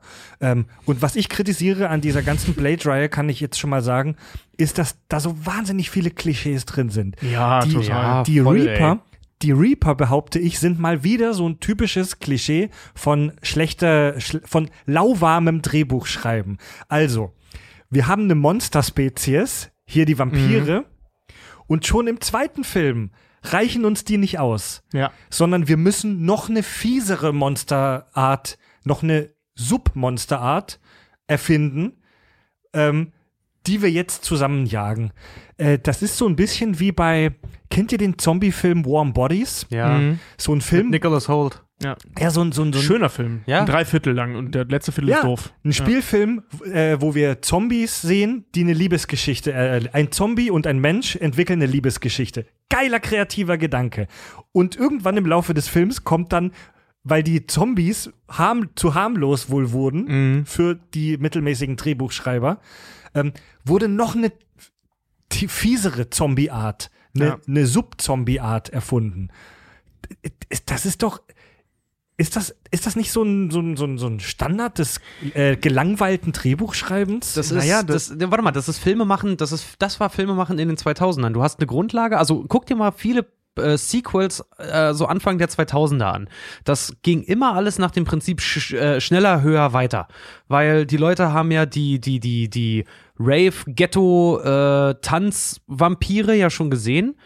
Äh, und jetzt wird das Ganze halt nochmal auf die Spitze getrieben, halt wirklich, weil wir haben im ersten Blade haben wir, haben wir halt den, den einen Vampir, der halt geil ist, und wir haben halt buchstäblich, äh, zum Beispiel auch in dem Quinn, diesem kleinen Helfer von, von Frost, haben wir halt buchstäblich so richtig so eine Bande von Minions, diese, diese Vampire, die, sorry, aber sagen wir mal, jetzt mal blöde, die bei Idiocracy wirklich die Idioten halt sind, die einfach nur Fun haben wollen und Arschlöcher sind und total geschmacklos und auch rumlaufen wie die letzten Batzen halt, irgendwie nix geschissen kriegen, richtig, weil Blade halt Ja, eine haben- wirklich aktive Bedrohung ist. Genau, jetzt die haben wir- keinen Plan, die sind einfach nur da und die wollen Ganz genau. Vampir sein. Das genau, ist die, ihr Plan. die finden das einfach Ja. nur cool, ganz genau. Die finden das einfach nur geil, irgendwie dazu zu gehören, haben aber nicht so richtig ein Credo. So, und jetzt haben wir halt die 2000er und dann brauchen wir, weil, seien wir mal ganz ehrlich, Das war der zwei große, Jahre nach X-Men der übrigens. große, der große Bösewicht Deacon Frost, der wirklich noch einen Plan hatte, ist weg und mit ihm zusammen zum Beispiel auch der hohe Rat der Vampire, der wirklich noch bedrohlich gewesen wäre. Was haben wir jetzt noch? Jetzt haben wir noch eine Mythologisierung, das heißt, wir nehmen entweder äh, die noch urzeitlicheren Vampire, Was im dritten Teil passiert ist? Ganz genau. Die noch urzeitlicheren Vampire, die dann ja den dritten Teil übernommen haben. Oder wir, wir, nehmen, äh, wir nehmen das nichts Gruseligere, was nicht gruselig ist, sondern nur noch actionlastig und nehmen die mutanten Vampire. Die Viecher. Ich, ich muss ganz ehrlich sagen, ich finde das gruseliger. Weil, ähm, also ich finde ich find die Idee dahinter relativ spannend. Ja, die ist alt und äh, die ist nicht ausgestorben mit den 90ern, weil Ja. Marvel macht auch nichts anderes. Guck dir Iron Man 1, es ist ein Typ aus seiner Firma, der den gleichen Anzug hat. Iron Man 2 ist, der Typ braucht keinen Anzug mehr, er ist der Anzug und ist sein Kind. Das ist einfach nur die nächste Stufe. ja. Also mit Ultron. So, das, das ist nichts. Das, das, das ist Du meinst leider nie weg gewesen. Ja, stimmt, ja, also gut, das war Und in Iron, Man und, Avengers. Iron Man 3 beginnt buchstäblich damit, dass er sich den Anzug in seinen Arm initiiert. Genau, also das ist, äh, ist Ja, ja, ja. Wir reden hier von Comics. Ist, also Comics bestehen immer daraus, es gibt immer nur noch einen noch krasseren äh, Gegner. Oder wie, wie die bei Star Wars Episode 1 sagen, ähm, es gibt immer nur einen noch, Einen noch größeren, größeren Fisch. Ne? Also so funktionieren ja nun mal Comics. Was willst du machen? Ne? Und Ja, aber die, Idee- 2000er sind da so ein bisschen prädestiniert für, dass sie dann halt nicht Ja, das weißt du, es, es ja. kommen ja nicht nur andere Gegner, sondern auch der gesamte Film wird halt irgendwie auch gleich bunter. Der wird Ja. schneller. Der Aber wird, der wird, der wird CGI-lastig. Also, ich meine, Blades sind auch so sagenhaft äh, äh, PlayStation 2-mäßige Animation halt einfach drin und die, die Ja. Kampfchoreos. Ich weiß, ich bin so ein Fan von Kampfchoreos, weil in Blade 1 siehst du es halt noch, da haben die andere Linsen halt auch verwendet. Sehr lange Einstellungen, sehr geile Kampfchoreografien, weil mit Wesley Snipes hast du da auch halt einfach einen, der Mhm. auch wirklich den Scheiß kann. Und der Anfang von Blade 2, da kommt dir fast das Kotzen und kriegst Kopfschmerzen, weil Ja, so Mann. viele Nahaufnahmen sind. Shaky Cam, Klassiker, Anfang der 2000er. Sehr und, schnell geschnitten. Und extrem schnell geschnitten. Ähm, ja, äh, bin ich voll bei dir. Aber was der Film richtig macht, ähm, und das, also der Anfang, da gebe ich dir vollkommen recht. Das ist fast nicht zu gucken. aber, also da die, die erste Actionsequenz. Aber das legt sich nachher. Der wird so viel ruhiger nach, also der hat, und ich, das ist halt, wir hatten vor kurzem äh, versucht zu erörtern, woran man einen guten Regisseur erkennt. Hm. An dem Unterschied zwischen Blade 2 und Blade 3. Guckt euch die, ja, wirklich, ich habe die Filme halt direkt hintereinander geschaut. Ja, ja. Und daran sieht man das. Das sieht man wirklich beisp also bilderbuchhaft an diesen beiden Filmen, wo der Unterschied zwischen einem guten Regisseur und einem schlechten Regisseur ist. Weil in beiden Fällen haben sie stumpfe Comic-Materialien bekommen, Hm. äh, mit sehr, sehr stumpfen Charakteren und sehr, sehr stumpfen Handlungen. Ich sag nicht schlechten, stumpfen. Und ähm, Guillermo de Toro, wie gesagt, okay, der Anfangssequenz, das war irgendwie Käse. Stumpf kann auch geil sein. Ich meine, Pacific Rim ja. ist stumpf, aber der ist cool. Exakt. Und gleicher Regisseur. Und äh, ähm, der wird nachher sehr, sehr viel ruhiger. Und diese ruhigen Szenen sind unheimlich spannend. Also die hat er wirklich geil gemacht. Ja. Du hast ganz viel auch dieses Gerede mit der, diese Obduktion, Obduktion, Obduktion. Obduktion dieses Aufschneiden des, des Reapers. Da sieht man wieder äh, Guillermos äh, äh, Vorliebe für Maskenbildnerei. Der ist, glaube ich, selber sogar Maskenbildner, Ja, ja. ursprünglich mal gewesen. Ja. Und ähm, also da, da liegt da halt dieser Leichnam rum, komplett aufgeschnitten. und, das, und dann drücken die auf den Drüsen rum und so. Und das ist überhaupt nicht cheesy. Das haben die richtig geil gemacht. Das macht richtig Bock und das gruselt total. Ne, das ist echt geil. Halt dieser Am- gorige Monsterfaktor. Aber das, genau, äh, auch, auch äh, äh, wenn die da auf diesem Rave sind, dass die sich da von innen tätowieren lassen und Ja, so, ne? Mann, Diese. Bilder, so, das, das ist halt Del Toro, so, das, das macht Bock. Und dann im, das muss ich jetzt kurz als Gegenbeispiel, weil ich mit den Regisseuren angefangen habe, als Gegenbeispiel der äh, äh, Goya, der den dritten Teil gemacht hat, Die Gang steht vor, ähm, vor einem Gebäude, umzingelt von Polizisten. Wie kommen sie aus der Nummer raus? Da kommt ein Typ mit einem Wagen vorbei, die steigen ein, fahren los und dann schießen die Polizisten erst. Das, das ist beschissene Regiearbeit. Ja, Ja, oder nicht halt auch einfach, glaubwürdig. dass er, Ja. dass Blade nochmal zurückgeht, um sein Blade halt zu holen. Sein, Ja, sein, sein ja. Und diese ganzen, sorry, aber diese, diese äh, One-Liner für 13-Jährige. Über Wesley Snaps möchte ich gleich nochmal gesondert sprechen, weil das haben wir nämlich bisher noch nicht und das müssen wir gleich nochmal. Wir wollen, dritter Film. Dritter Film. Ich will, ich will noch kurz zu dieser Action-Nummer wa- was Kurzes sagen. Wir hatten es in unserem Hörerfeedback-Format äh, vor ein paar Wochen in der Shitmenge hatten wir es von dem Thema, wo Hörer gefragt haben, wie kann ich denn erkennen, ob ein Film gut oder schlecht ist? So, wo unser Endfazit ja so ein bisschen war, kommt drauf an. ja, gut. Und ja, so ist es aber halt, ja. Ich behaupte aber, dass es einen kleinen Faktor gibt, den man fast ähm, schablonenartig anwenden kann. Eine beschissene Action-Szene kannst du meiner Meinung nach fast immer daran erkennen, dass zu viel geschnitten wird. Wenn, guckt euch mal so eine Action-Szene an, wo, wo viel geschnitten wird. Ähm, guckt ihr euch mal so Frame für Frame an.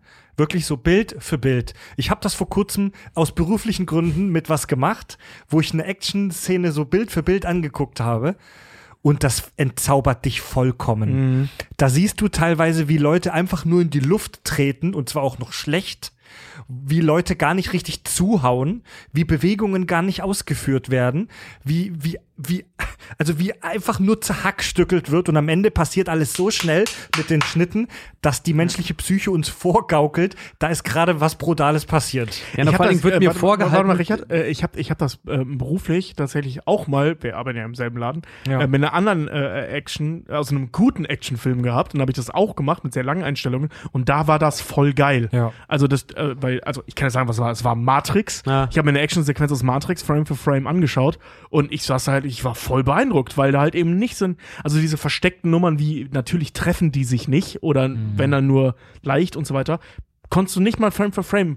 Ach, klar kann man das sehen, aber nicht so, dass es, dass es nervt. Und bei schlechten Actionfilmen kann man das, weil dann wird weggeschnitten. Ja, das war auch bei äh, Blade 1 und 2. Ich, äh, ich habe also weil ich jetzt auch die Filme im Durchlauf halt gesehen habe, mir ist halt nur auch echt aufgefallen, im ersten Film hast du halt wirklich so stehendes Bild, du siehst eine Choreo und das Geile ist, wenn man noch wirklich ein bisschen drauf achtet, die Schnitte sind halt wirklich gesetzt bei, er nimmt einen Fuß hoch, er trifft wen, Fuß geht runter, Schnitt. Hast was, hast das nächste. Er kämpft, kämpft, kämpft, kämpft, kämpft, finaler Tritt, was auch immer. Fuß geht wieder hoch, er erwischt ihn, Fuß geht runter, Schnitt. Und da ist so geil. Also ich habe jetzt zwei komplette Kampfchoreos einmal gesehen, so kurz wie sie halt auch irgendwie waren.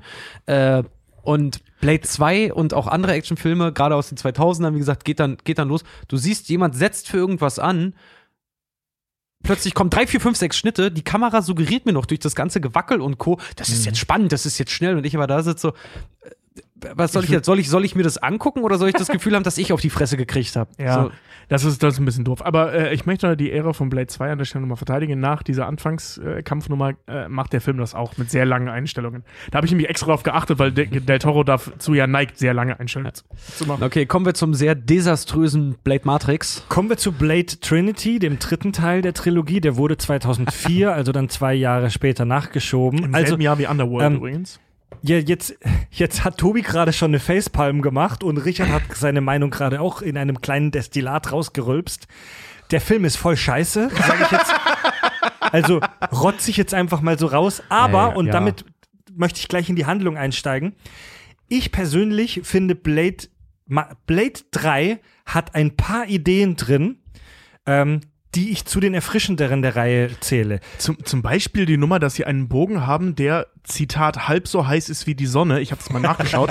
Das, sind, das wären circa siebeneinhalb Millionen Grad. Ja. Also nur, also so als kleiner Hint darauf, was passieren würde, wenn du einen knapp ein Meter langen, siebeneinhalb Millionen Grad heißen äh, ähm, Strahl Ey, erzeugen würdest. ich hoff- Alles im Umkreis von mehreren Ja. Kilometern würde ex, also instant verdampfen. Ich, ich, Nur sag mal ja, so. ich sag's ja immer, ich hoffe, wir reden mal, äh, wenn wir Star Wars nochmal irgendwann anpacken, reden wir mal über Laserschwerter, weil das ist auch das Problem, was ich so oft mit Laserschwertern habe, wenn, wenn Leute davon reden, so, äh, ein paar Jahre könnte aber sowas schon möglich sein. Alter, die Energie, die erzeugt werden müsste von Laserschwert, wenn du das anmachst, verbrennst du Kollege. Ich glaube, wir müssen da gar nicht mehr drüber reden, weil du hast den Fakt im letzten halben Jahr schon fünfmal gedroppt, ich Richard. finde find das, das ist genau wie auch immer, so, ja, es sieht geil aus, weißt du, so die, die Leute, die kriegen dann so einen Laser irgendwie ab, die Wunde kautorisiert sofort am Arsch. Würdest du ein Laserschwert abkriegen, würde dein Arm platzen. Also eine dieser, also der zweite Film. Ich kritisiere den zweiten Film dafür, dass es echt nur ein Klischee ist. Das noch fiesere Monster. Der dritte Film beginnt mit einer Idee, die ich persönlich fantastisch und in diesem, in diesem Blade-Universum super erfrischend finde. Blade bekommt nämlich im dritten Film Ärger plötzlich mit den Menschen.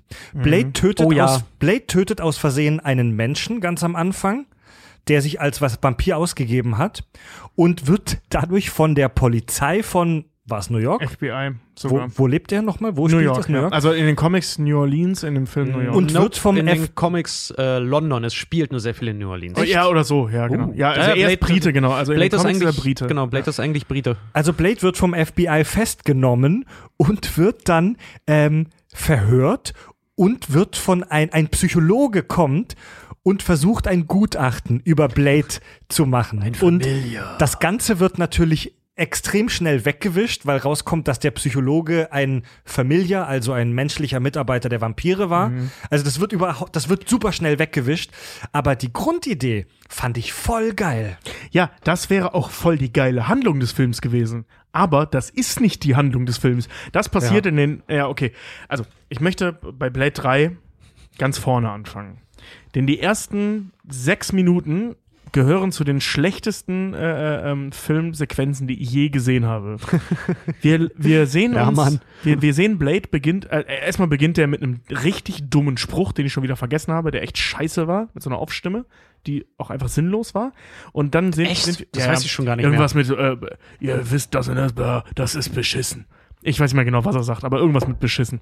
Und dann ähm, kommt, äh, sind wir in Syrien und die machen äh, in Syrien so ein altes Grab auf und da versuchen sie jemanden zu finden. Das Ganze dauert, ich glaube, 30, 40 Sekunden, bis sie diesen alten Tempel verstanden und geöffnet haben. Und dann, ne, in dem Tempel ist es natürlich dunkel und aus dem zweiten Teil wissen wir, dass Vampire im Dunkeln sehen können, aber das spielt keine Rolle für den Film, denn sie machen überall Licht an, weil der Film wirklich, also weil der Regisseur faul ist und nicht erklären will, warum da Licht ist. Also schmeißen Vampire, die im Dunkeln sehen können, überall Fackeln rein. Und ey, wirklich, das, also dieser, dieser, dieser Film ist eine Beleidigung. Ja, und ähm, finden dann Vor allem so das- Scanner, vor allem, pass auf, die gehen, in, wir sehen diesen Tempel, der ist riesig. Von innen ist es ein Raum, ein winziger Raum, der ist so groß wie dieser, wie dieses Studio. ehemalige Wohnzimmer hier. Ja, scannen dann, ah, guck mal, direkt unter uns liegt diese Leiche. Das sind höchstwahrscheinlich sind Vampire die besten Archäologen aller Zeiten. Und ähm, dann kommt da diese Leiche, die wird instant lebendig. Einfach so. Und frisst dann einen Vampir und währenddessen fällt natürlich eine Taschenlampe runter. Ich wiederhole, wir haben vorher gesehen, wie sie Fackeln darunter werfen. Eine Taschenlampe fällt runter, Strobolight. So, alles ist dunkel, weil diese Taschenlampe jetzt offensichtlich einen kurzen hat. Völlig vergessen, dass da überall Fackeln liegen, die wir Scheiße, vorher, ja, die noch recht. eingeführt wurden filmisch. Und in diesem Strobolight sieht man dann, keine Ahnung, irgendwie irgend so ein komisches Vampirwesen und das geschockte Gesicht der Vampirfrau, die das angeführt hat. Ja. Das, so geht der Film los. Mit wirklich einer Beleidigung der Intelligenz des Zuschauers. Studentenfilmniveau. Ja, das, Also das das, ist wirklich, das ist wirklich albern. das, das ist halt auch einfach so von vornherein schon irgendwie zu etablieren. Ich meine, weißt du, äh, im, er- im ersten Film, ich komme so gerne auf den ersten Film zurück, weil ich ein absoluter Fan vom ersten Film bin. Äh, dass du da halt wirklich diese Deacon Frost Minions hast, diese wirklich absoluten Vampirkretins, ne, diese gerade so fähig, den Menschen noch auszuzuzeln, nachdem er für sie angestochen wurde, die im Prinzip nur auf Raves sind und sich gegenseitig einen lutschen Der, können. so. der war, das, das war, sorry, dass ich, dass ich kurz reinfahre. Alles gut. Das ist auch relativ, ein relativ, nicht ganz neu, aber ein einigermaßen neues äh, Motiv in diesen Blade-Filmen. Der Vampir als Wegwerfware. ja. Also, dass du so eine Vampir-Horde hast. Ja, ganz genau. Und in, in dem dritten Teil dann sind wir so weit mittlerweile, dass die Vampire vor allen Dingen so ungefährlich mittlerweile sind. ja, Äh, die so sind ungefähr, dass, dass offensichtlich laut Idiocracy-Logik dann halt auch offensichtlich die Idioten die Macht übernommen haben, nämlich die, die nichts geschissen kriegen, die sogar Chihuahuas in, in scheiß Vampire dann schon also verwandeln. über die Chihuahuas will ich, nee, das sind keine Oh. Chihuahuas, sind spitz, aber darüber ist sowas von egal, was das ist. Das ist eine Darüber- kleine blöde Fußratte. Pass auf, ich, ich erkläre mal kurz die Handlung des Films, damit wir das fertig haben und dann über den Film haten können. Ja. Ähm, dieses Vieh, was sie da rausgeholt haben, also über die FBI-Nummer haben wir schon gesprochen. Besprochen. Blade wird äh, beschuldigt, Menschen getötet zu haben. Das Ding ist nach drei Minuten erledigt. So, am Anfang diese Leiche, die sie gefunden haben, das ist äh, Dracula, der jetzt aber Drake heißt, weil das cooler klingt. Und äh, Da ähm, muss ich immer an Drake und Josh denken, wenn ich das höre, ey. Drake ist äh, äh, super böse aus Gründen, die wir nicht sehen und ähm, ist super gefährlich aus Gründen, die wir Stimmt, nicht ja. sehen. Ja. Ähm, dann kommt das Weil, weil, weil er sagt, er ist ein Mann des Schwertes. Ja, ja, ja, ja, komm, hier, diese ganze Ehre-Zeug und so, da kommen wir nachher zu. Wie gesagt, ich versuche die Handlung zu erklären. Also die Handlung ist, Drake ist super böse, ähm, auch wenn wir es nicht sehen, und Blades äh, äh, Kollege Whistler wird umgebracht, zu Beginn von, von FBI. Ne, beziehungsweise er bringt sich selber um, um das FBI aufzuhalten, wobei die übrigens hunderte von Menschen töten gefühlt, aber das ist nochmal eine andere Geschichte. Und ähm, äh, äh, wer ist da hier? Blade wird dann aus dieser Haft beim FBI rausgeholt von Whistlers Tochter und ihrem Kompagnon, dem Hannibal King, alias Ryan Reynolds, ähm, die jetzt sein neues Team sind, die genau das gleiche können wie Whistler auch, nur mit mehreren. Und das war's schon, ne? Nee, warte mal, die haben, die haben ein Virus entwickelt. Ja. Genau, die haben ein Virus entwickelt, um alle Vampire zu vernichten. Dieser Virus braucht, Überraschung, einen Tropfen Blut von Drake. Warum auch immer, die ein Virus entwickelt haben auf der Grundlage von etwas, von dem sie nicht wussten, dass es existiert. Ja, weil er eher so, eher so die Urform der Vampir-DNA in sich hat. Genau. Ja. Und äh, ähm, großes, große Überraschung, richtig krasser Wendepunkt am Ende ist, es funktioniert. Also es ist total albern. Der Film hat wirklich kei einfach keinen Wendepunkt. Und Ja. ja. Ähm, ja, dann ist der Film aus. Drake ist tot, die ganzen Vampire sind tot, alle haben sich lieb. Ähm, die, äh, äh, die Liebste, die, ähm, nee, das ist im zweiten Teil mit der Liebsten. Es gibt gar keine Ja, Liebste in dem Teil. Ähm, also der Film ist einfach nur albern. Blade bekommt im dritten Teil, ja, das war's im Prinzip schon Das mit der also Handlung. das ist die Handlung. Ja, wir haben einen Bösewicht, der nicht böse ist. Also doch böse ist er, aber er tut nichts. Wir haben Mhm. eine Vampirvereinigung, die offensichtlich nur noch aus Idioten besteht. Ja. Äh, ähm, also das sind wirklich, das sind Idioten. Das sind nicht die Vampire, die wir in den ersten zwei Teilen kennengelernt haben. Wir haben Blade, der gar nichts mehr sagt in diesem Film. Und wenn, dann sind es noch dümmere One-Liner als in den Ja. ersten beiden Teilen. Ja. Wir haben einen Regisseur, der es hinkriegt, den Film komplett zu vergeigen, außer gut aussehende äh, junge Schauspieler noch besser aussehen zu lassen, nämlich Jessica Alba und Ryan Reynolds. Jessica die beiden Biel. Sehen, äh, Jessica Biel und Ryan Reynolds, die sehen fantastisch aus in Ja, Film. Ryan Beide. Reynolds hat sich ja auch in, in Form Gepumpt dafür, Ja, mega. Alter, ey. Der sieht ja aus wie gemeißelt, ja. Mann. Jessica Biel mit diesem Bogen, das ist äh, unheimlich sexy, alle beide. Das ist aber auch wirklich alles, weil selbst die beiden, selbst Ryan Reynolds und Jessica Biel, äh, Biel ist jetzt auch nicht die beschissenste Schauspielerin auf diesem Planeten. Nee, aber wie Ähm, sie halt auch dargestellt wird in diesem ganzen Film. Genau, Überleg doch mal im ersten Film, da gibt's auch eine weibliche Rolle, die ist stark, die ist eine Wissenschaftlerin, die hilft Blade dabei, wirklich wissenschaftlich auch voranzukommen. Die heilt Vampirismus. Die, die, die, ja, die ist, Ja. die ist mega clever, die ist, äh, die ist eine, das ist so ein richtig klassisches Beispiel von, ja, starke Frau im Film. Ja. Jessica Biel kickt einfach nur Ärsche und ist offensichtlich einfach nur wieder ein weiblicher Typ. Genau, also die ist, Ist wieder eine Action. Nee, ist Ja, wieder, ist wieder, so, ist wieder eine. Typ, Hollywood Kerl, hat da ja. schon wieder eine Männerrolle äh, geschrieben und einfach mit einer Frau besetzt. Ja, und zwar einer möglichst heißen. Ja, Ja, also ja. das ist ja, hier Jessica Biel ist ja die, äh, ähm, wo man festgestellt hat, die hat irgendwie 98% Gesichtssymmetrie oder sowas. Also die ist wissenschaftlich belegbar heiß. ja. Und sie, Und sie, das ging vor ein paar Jahren mal durch die Medien, dass sie das nachgemessen haben. sie sagt auch keinen einzigen Satz mit dem Mehrwert im ganzen Film. Gar was, nicht. Was Ja. Blade übrigens auch nicht Nee, macht. nein, Also keiner, der natürlich, gut sie macht fragt, ob es für dich auch gut war, Chica. Stimmt, ja, stimmt. Und Ryan, Ryan, Ryan Reynolds Nee, schreibe, behaupte du ich, kannst, ich weiß es nicht. Ryan Reynolds, behaupte ich, wurde in diesem Film bekannt ähm, für seine Rolle als Deadpool. ja. Also er, Was, sp- was, was, also was, er- was, was, also- was, was? Er, er, macht, er, macht, er macht genau das Gleiche, was er nachher in X-Men auch bei Deadpool gemacht hat und dann endlich bei Deadpool richtig machen also konnte. er spielt, er spielt Okay. im auch seine Prinzip erste Comicrolle. Er sp ganz ruhig, okay? Er spielt in diesem Film im Prinzip genau die gleiche Rolle Ja. und genau den gleichen Typ. Das meine ich. Ja. Richard hat gerade echt kurz Schnappatmung. Ey, ja, voll. Ich dachte ihm Also- wirklich, du behauptest, er, er hätte Nein. Deadpool gespielt in dem Film. Nein, Er spielt genau die, den gleichen Typ Mensch, äh, für den er heute äh, geliebt wird. Ja. Dieser überironische, sarkastische Typ, der gar nichts ernst nimmt, der selbst, als er von den Vampiren gefoltert wird, noch Arschwitze reißt. Hannibal Ja. King. Und vor allem auch nicht aufhört, Arschwitze zu reißen. Ja. Ähm, und ich Der sich, finde, be- der, sich, ja, der sich einfach nur benimmt wie so ein riesiges Man-Child, was übrigens auch so stiller Protest war von Ryan Reynolds, weil seine Figur anders angelegt wird, der irgendwann gesagt hat, weißt du, wenn hier an dem Filmset eh jeder macht, was er will, mach ich das jetzt auch. das, das ist, äh, ja, darüber müssen wir gleich nochmal sprechen. Der, das Filmset von, von, äh, äh, von Blade Blade- 3 muss eine Katastrophe gewesen Echt? sein. Ja, ja Blade 3, Blade 3, sag ich schon, Blade 3, Ich- äh, 3 soll der Horror gewesen sein. Äh, Patton Oswald hier, Spence. Spence hat ja auch eine Rolle in dem Film. Spence hat in einem sehr, sehr umfangreichen äh, Interview wirklich live on television mal hammerhart über die Dreharbeiten her hart, hergezogen und Ryan Reynolds später dann auch nochmal. Da müssen Zustände gegolten haben. Also erstmal äh, Wesley Snipes soll, weil der diese, man darf das nicht unterschätzen, Wesley Snipes liebt die Rolle von Blade. Äh, warte mal, ich, da, darf, ich- darf ich kurz eine Origin-Story dazu erzählen? Ja, bitte. Zu, zu seiner Liebe zu dieser Figur. Ähm, als Blade, äh, als Blade sag ich schon, als, da kommen wir gleich zu, Nimmst warum ich weg, aus Versehen gerade Blade genannt habe. Nimmst du wahrscheinlich weg, was ich sagen wollte, nee, ich, ich fange vorher an, vor Blade. Zum Punkt bitte, meine Ähm, Herren. Der äh, äh, hat die Rolle halt angeboten bekommen und sein Plan war es eigentlich Black Panther zu spielen. Genau, in den 90ern. Genau, und äh, ähm, er und sein, vor allem wahrscheinlich sein Agent, weil Wesley Snipes, nach allem, was ich weiß, ist, glaube ich, obenrum nicht so viel los bei dem. Ähm, also wahrscheinlich hatte sein Agent die Idee, wenn, hör mal, wenn hier mein, mein, mein, äh, mein Wesley unbedingt Black Panther spielen will, was ja ein Marvel-Comic ist, und wir hier ein Drehbuch am Tisch haben für Marvel, ist das das Sprungbrett dazu. Und der ähm, Wesley Snipes ist ein großer Comic-Fan wohl, kannte aber Blade nicht. Und hat sich dann im Laufe der Dreharbeiten zu Blade 1 in diese Figur verliebt. Und das ein bisschen zu sehr. Und das ist jetzt wahrscheinlich das, was Richard erzählen wollte. Ja, also wirklich, man darf das nicht aus dem Vor äh, nicht vergessen. Der Typ liebt diese, diese Rolle, diese Figur halt einfach und will die halt auch so, so wollte die auch immer so gut wie möglich halt irgendwie darstellen. Und alleine in die Richtung, in die das halt auch äh, alles ging, was Blade halt macht und dass er plötzlich ein Team hat und dass David S. Den Film auch noch so ausgelegt hat, dass Blade, wenn man sich den dritten Teil anguckt, so weit in den Hintergrund rückt, der weil, die so, Rolle. weil die so krampfhaft versuchen, diese, diese Trinity-Gruppe, also Hannibal Mhm. King und Jessica Biel, nenne ich sie. Ach nee, hier, äh, Whistler. Whistler, die weibliche Whistler. Abigail, glaube ich. Abigail, ja, äh, versuchen zu, zu etablieren, dass der so krass in den Hintergrund rückt, dass er eigentlich nur noch der, sorry, aber Imba-mäßige Paladin ist, der da irgendwie kommt und alle nur noch mit seinem Säbel irgendwie wegfistet.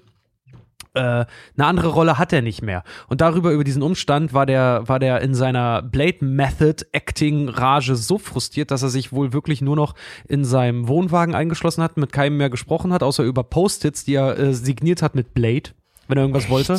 Und ansonsten den ganzen Film hindurch, der trägt über durch, du musst mal drauf achten, ich glaube, der trägt original nur drei, Mi- drei oder vier Minuten lang keine Sonnenbrille. Es ist eine Szene. Das ist, wenn das erstmal in Ja. Unterschlupf ist. Den Rest des Films hat er immer eine Sonnenbrille auf, weil Wesley Snipes so rote Augen hatte vom Dauerkiffen, dass der kaum einen Satz gerade aussprechen Ey, konnte. ich muss ganz Ja. ehrlich gestehen, ich liebe so Geschichten von Filmsets, wo alles schief geht. Ja. Ich liebe Geschichten von desaströsen Filmdrehs. Vor allem, man muss sich mal wegtun, ja. Du hast, du hast so, ein, so eine Riesenproduktion und dein Hauptdarsteller hat keinen Bock, mit dir als Regisseur zu sprechen. Also, das mit den Post-its galt jetzt nicht für den, Ja. für den, für den Typen, der, oder für das Mädel, der, der, der die, ähm, ihm den Kaffee gebracht hat, ne? Der hat auch so mit dem Regisseur kommuniziert. Der hat dem Regisseur über andere Post-its geben lassen oder Post-its irgendwo hingeklebt. Äh, von wegen so, scheiß auf, mein, äh, scheiß auf deine Meinung, ich mach das wie folgt, gezeichnet Blade. Ist nicht wahr. Das, das war seine Kommunikation mit dem Regisseur, das muss man sich mal wegtun. Man, man darf da aber auch nicht außen vor lassen, Blade, äh, Blade sag ich schon, Wesley Snipes ist aber auch seit äh, Teil 1 auch mit Produzent der Blade-Filme gewesen, schon immer, auch im ersten. Ja, ja, Und ja, ja, es gibt auch, ähm, also äh, man, man kann wirklich nur unterstreichen, an, anhand dessen, was am ersten Filmset auch schon passiert ist, äh, wie wichtig ihm diese Rolle halt auch ist. Er ist halt, er ist halt Produzent von dem ganzen Ding. Er hat ähm, den Schauspieler, der, der Deacon Frost spielt, am ersten Tag, und das hat der, ich vergesse seinen Namen immer wieder, das hat der Schauspieler äh, in einem Interview, Dorf, äh, Steven Dorf. Steven Dorf, äh, auch mal in einem Interview gesagt, sein erster Drehtag war gleich eine Szene mit Wesley Snipes. Und zwar, wenn die sich bei Tageslichter treffen Ja. mit der Geisel. Und Wesley Snipes hat ihn so unter Druck gesetzt äh, und ihn so nervös gemacht. Er hat gesagt, ey, es waren alle Produzenten da. Ich spiele mit dem David Haupt Fincher war da. ja, ich spiele mit dem Hauptdarsteller, der gleichzeitig auch Produzent ist. Ich spiele, während David Fincher mit am Set ist. Und es ist mein allererster Tag. Und die sind so aneinander geraten, dass äh, äh, äh, Wesley Snipes wohl irgendwann zu ihm meinte, Kollege, ich bin nicht nur dein Schauspielpartner, ich produziere den Scheiß ja auch und mach das jetzt so, wie ich es dir sage, bitte. Mhm. Äh, er hat wirklich, er meinte, so, ja, er hat die Produzentenkarte gegen mich ausgespielt, was schon mal keine, kein, kein gutes Zeichen halt einfach ist. Noch dazu Ja, sind haufenweise Leute da, die mich beobachten. Ähm, und nachdem, er hat aber gesagt, so das Schwierige war für ihn halt, weil der Schauspieler selber hasst kommerzielle Filme. Mhm. Ist einfach so. Der hat Werbung gemacht, der hat Indie-Filme gemacht, immer alles super toll. Und das war sein erster richtig groß kommerzieller Film. Und er hat das halt versucht, auf seine Art irgendwie so, so, so aufzuziehen, hat allen, hat Wesley Snipes nicht so gepasst. Und der ist halt dadurch massiv unter Druck geraten, hat aber gesagt, der Schlüssel zu dem Ganzen ist, wenn Wesley Snipes dir sagt, mach mal so und so und so bei seinen Sachen, mach einfach. Egal wie dumm es klingt. Mach's einfach und du wirst A, ein einfaches Leben haben Shit. und außerdem funktioniert der Film dann auch, wo Wesley Snipes in seiner Stumpfheit aber weiß, was er da tut. Und bei Blade Trinity sind sie ihm aber alle aufs Dach gestiegen, weil ihm jeder gegen den Mund geredet hat und da, sorry, der Mann wird auch älter, er irgendwann keinen Bock mehr hatte einfach. Ich habe ich hab nachher, äh, ich habe gelesen, also die Story kann ich jetzt ehrlich gesagt noch nicht, weil ich kenne nur die Seite von Wesley Snipes, der, der dazu gesagt hat, ähm, also der hat die Story irgendwie so erzählt, so ja, dann habe ich ihn unter Druck gesetzt, bla bla. Und hier, äh, David Fincher war da und so. Und ich wollte sehen, ob er sich wehren kann. Und dann hat er sich gewehrt und ich habe ihm dann gesagt, was er tun soll. Ähm, aber er hat sich halt gewehrt. Und ich wollte gucken, ob ich ihm vertrauen kann. Und als er sich dann gewehrt hat und trotzdem das gemacht hat, was ich ihm gesagt habe, wusste ich, ich kann ihm vertrauen. Ist Wesley Snipes im Real Life ein Arschloch? Ja, so viel, wenn man weiß, ja. Also kommt drauf an, wie man fragt. Also Woody Harrelson sagt, das Ich ist der habe geilste hab Typ ganz ever. direkt gefragt. Ja, wen, wen man man fragt. fragt. okay, okay, wen man okay. fragt, nicht wie man fragt. äh, wenn du Woody Harrelson fragst, dann ist es der liebste Mensch, der unter der Sonne läuft. Äh, wenn du Patton Oswald fragst, dann ist es ein dummer Motherfucker, der einfach nur eine Diva ist. Man muss aber, Moment, aber man muss da auch unterscheiden. Ähm, weiße Jungs bringen nichts. Das ist ja hier der mit, mit Woody Harrelson. Der ist ein paar Jahre älter als Blade Trinity. Die sind auch beide ein anderes Kaliber. Überleg mal, das ist Das schon fast, auch. fast eine andere, äh, will ich fast sagen, Generation schon. Ich meine, Ja. es gibt einen Grund, warum der dann bei The Expendables war. Die Action-Dinosaurier. Genau. Und äh, äh, der, stimmt, da fehlt Woody Harrelson eigentlich im nächsten Expendables, ne? Egal. Ähm, Ist egal, der ist Carnage bei Venom, da kann er sich da austoben. ja, egal. Anderes Thema. ähm, worauf wollte ich hinaus? Genau, ich, ich glaube, dass Wesley Snipes ein Typ ist und zumindest von dem, was man so außerhalb se- seiner Filmschafferei äh, mitgekriegt hat, und ich rede jetzt nicht von dieser Steuerhinterziehungsgeschichte, das gehört gefühlt dazu, sondern, ähm, sondern diese, diese Unprofessionalität, die er irgendwann an den Tag gelegt hat. Es war ja wirklich irgendwann so weit, dass keine Sau mehr mit dem arbeiten wollte, weil es einfach nicht ging. Und als die Stories von Blade 3 halt rumgingen, sorry, aber der Typ war eine Persona non grata, den will, also den willst du einfach nicht in deinem Deck haben als Schauspieler. Kassengift. Ne, zu, zu dem ja, Kassengift würde ich nicht mal unbedingt sagen, sondern eher äh, äh, Setgift. Du willst einfach nicht mit dem arbeiten. Mhm. Ne, also nach der Geschichte, dass er dem Regisseur und halt eben auch Miterschaffer der, über, der kompletten Trilogie, dem Goya, ne, also der hat das Drehbuch zum ersten Teil geschrieben, das ist, der Typ ist der Grund, warum Wesley Snipes Blade sein durfte. Mhm. Und der, der äh, Goya hat das ja auch angelegt darauf, dass, also der hat es ja auf Wesley Snipes, Denzel Washington oder äh, äh, noch einen dritten, ich habe gerade seinen Namen vergessen, äh, Schauspieler ausgelegt. Also einer von den drei musste diese Rolle spielen. Da, darum ging's. Und Wesley Snipes hat sie dann ja nicht nur bekommen, sondern angenommen.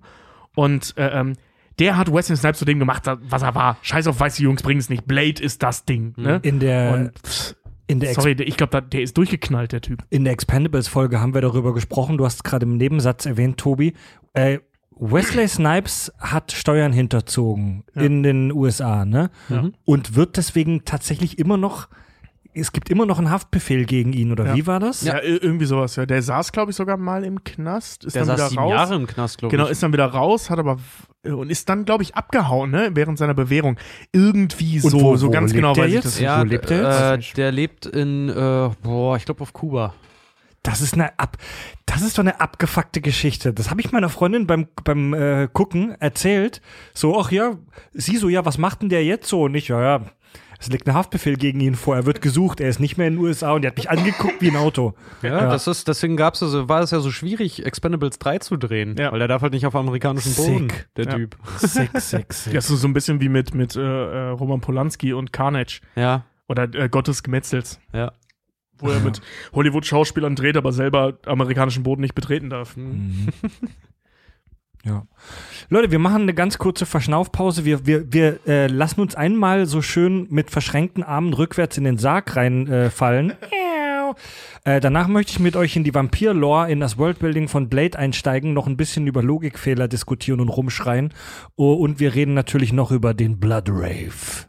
Kack- und Sachgeschichten. Leute, ich will mit euch über ein paar, ich sag mal, große und kleine Logiklöcher haten. Im ersten Film massives Logikloch. Äh, der Deacon Frost, der Typ mit dem super sexy 90er Jahre, drei Tage Bart, der coole Barbesitzer. Und den strähnigen Haaren. Oh, Ja, ja, das ist- der das mit ist- den geilen, mit dem langen Pony, ey. Also das, was sich der End Ende 90er Jahre äh, Kinozuschauer das Coolste, was er sich vorstellen könnt, konnte. Ein Typ, der eine Underground-Disco besitzt. so das Maximum an Coolness und Macht. So. Ähm, der redet die ganze Zeit davon, der will ja diesen Blutgott äh, beschwören und so, der redet die ganze Zeit davon, die Menschheit zu vernichten. Im ganzen Scheißfilm stellt nicht einmal jemand die Frage, von wem sich die äh, Vampire denn ernähren sollen, wenn die Menschheit weg ist. Diese Frage kommt nicht einmal in diesem Film, auch nicht im Nebensatz auf. Ja, diese Szene ist leider auf dem Schnittboden gelandet. Die ist, die ist rausgeschnitten worden. Die hast du in der Blade Blu-ray, da wird das einmal gezeigt. Nämlich ein ganz essentieller Punkt, den es auch in den Comics gibt, und zwar die Vampir-Blutbank.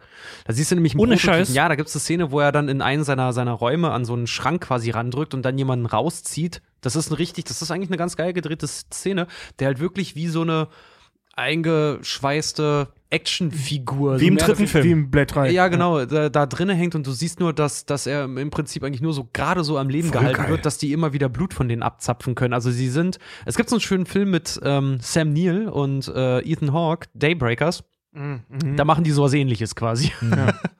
Ähm, Also es da gibt- gibt's auch eine, der, der, der Film dreht sich darum, dass es eine Gesellschaft von etablierten Vampiren gibt, also die leben auch nur bei Nacht dann. Äh, und da kippen die sich zum Beispiel auch in ihren Kaffee halt so ganz normal. Zahlst du halt irgendwie 4 Euro, weißt du, wenn wir hier eine Mokka-Mischung wollen, dann zahlst du deine 4 Euro mit ein bisschen Hafermilch noch drin und die kriegen halt so zwei, drei richtig ordentliche Esslöffel Blut dann damit rein, weil Kaffee für einen Vampir, was soll der Scheiß? Aber Kaffee mit Blut, geil. Ähm, das ist ähm, im ersten Teil ähm, wird das tatsächlich angedeutet für die, die wissen, dass es so ist. Weil man sieht diese Säcke, diese, diese, diese, ähm, wo drin die eingeschweißt werden, die sieht man bei Frost im Zimmer halt nach wie vor noch liegen. Einvakuumiert. Ja, das ist aber, aber das, Aber hat, das weißt du nicht als Zuschauer. das ist maximal einvakuumiert, ja. schief gelaufen. Das ist also für mich war das ein sprichwörtlicher Elefant, der die ganze Zeit im Film im Raum stand, wo ich mir dachte, hä? Ja, noch dazu, weil Deacon das auch so im Hohen Rat auch so, so vorbringt, ne? Herrgott, nochmal, wir brauchen sie nicht Verbündete, sie sind unsere Nahrung. Also, ja, und da, da gibt's halt eine Szene, die leider, die leider auf dem Boden gelandet ist, die dann nicht im Film, in den Film kam. Ja, ist schade, hast recht, das, das wird gar nicht thematisiert. Ja, da, im, Tja, vielleicht sind Vampire auch einfach ein bisschen kurzsichtig, weißt du? Die machen das jetzt so und dann sind wir alle als so. unsterbliche Wesen kurzsichtig, das sehe ich aber halt. Ja, das ist wie die Simpsons-Logik, die hier, Lisa, äh, wie komme ich aus der Gartenarbeit rum? Hey, ich habe eine super Idee, du hackst mir die Hände ab. Nein, Bart, das können wir nicht machen. Wer hackt mir dann die Hände ab? das mit der Blutbank finde ich mega spannend, dass die Vampire den Plan, den Vorhaben haben, das Vorhaben haben, was sie ja technisch schon teilweise umgesetzt haben, dass sie die Menschen quasi industriell so eine Art Massentierhaltung in Plastikbeuteln halten und dass die Vampire sich praktisch nicht mehr, dass die nicht mehr raus in die Disco gehen müssen, um sich da eine hübsche Frau oder einen hübschen Typen zu krallen, sondern dass die in eine Fabrik gehen, wo Menschen im künstlichen Koma in Plastiksäcken hängen und sich da abzapfen. Fastfood-Menschen. Was auch, was auch echt kurzfristig, äh, kurzsichtig gedacht ist, weil überleg dir mal, wie, äh, gerade wenn du auch, äh, weißt du, wenn du frischer Single bist, äh, gibt's ja auch nichts Schöneres, als irgendwie mal auf die Piste zu gehen und eine Runde zu jagen. Sage ich jetzt mal so blöde, wie es klingt, so wie es halt, so wie es halt einfach auch bei vielen wahrscheinlich ist. Stell mal vor, du bist Vampir und kannst das nicht mehr. Wie öde ist das Vampir da sein? Bist ja nicht mehr ein übermächtiger Vampir. Das ist Superheldenlogik. Wenn alle Vampire sind, ist keiner mehr Vampir. Okay, da, Dann seid da, ihr nur wieder normale Verlierer, die einfach in Disco-Rave sind. Nee, nee, da komme ich, da komme ich euch jetzt so mit der, mit der, äh, da können wir gerne drüber diskutieren. Das ist keine fundierte Meinung, die kommt mir gerade spontan. Ähm, über die. Geschichte des Menschen halt sprechen, weil der Ja. Mensch theoretisch als, also Raubtier ist ja der falsche Begriff, aber eben als, als raubendes Tier, sagen wir es mal so, ähm, irgendwann angefangen hat, das Ganze zu domestizieren, halt eben, ne? Ähm, Schlachtbanken und so weiter, so ekelhaft und brutal das halt auch wirkt im Blade. Ähm, genau so läuft's, nur halt nicht mit Menschen, sondern mit Kühen oder, oder Schweinen. Und ähm, also das ist genau das Gleiche. Es ist wirklich einfach genau das Gleiche. Der Unterschied ist halt, dass Menschen in der Lage, äh, also geistig in der Lage dazu sind, sich zu wehren. Ähm, sprich, du musst den Verstand außer Gefecht setzen. Das ist ja das, was die bei Blade machen in diesen Blutbanken. Äh, das sehen wir im dritten Teil ja eben auch. Die werden praktisch, also ne, die werden nicht praktisch, also Die die, werden werden, hirn- Wort, Wort, wortwörtlich hirntot gemacht und der Körper existiert. Also sprich, du wirst runtergerechnet auf äh, äh, Blutproduzent. Blutproduzent Ja. oder Fleischproduzent jetzt in dem Fall. Also das heißt, wir wissen ja zum Beispiel, dass Schwein, äh, Schweine mega intelligent sind im Vergleich zu zu zu, zu äh, Praktisch zu fast Menschen. allen anderen Tieren. Genau, ne? Wie war das irgendwie so ungefähr den Verstand eines Vierjährigen oder sowas. Also wenn ich mich recht erinnere? Schweine sind unter den Top 5 der, Intelli der intelligentesten Lebewesen. Genau. Hierzu nochmal ein Schweinchen Moms Babe, gerne hören. Eingetragene Marke. Und äh, äh, so, da gehen wir jetzt hin und, und, und, und schlachten die halt. Ne? So, das ist auch nicht geil. Und Schweine sind aber nicht in der Lage, sich wirklich dagegen zu wehren. Ja. So, der Mensch wäre das vielleicht.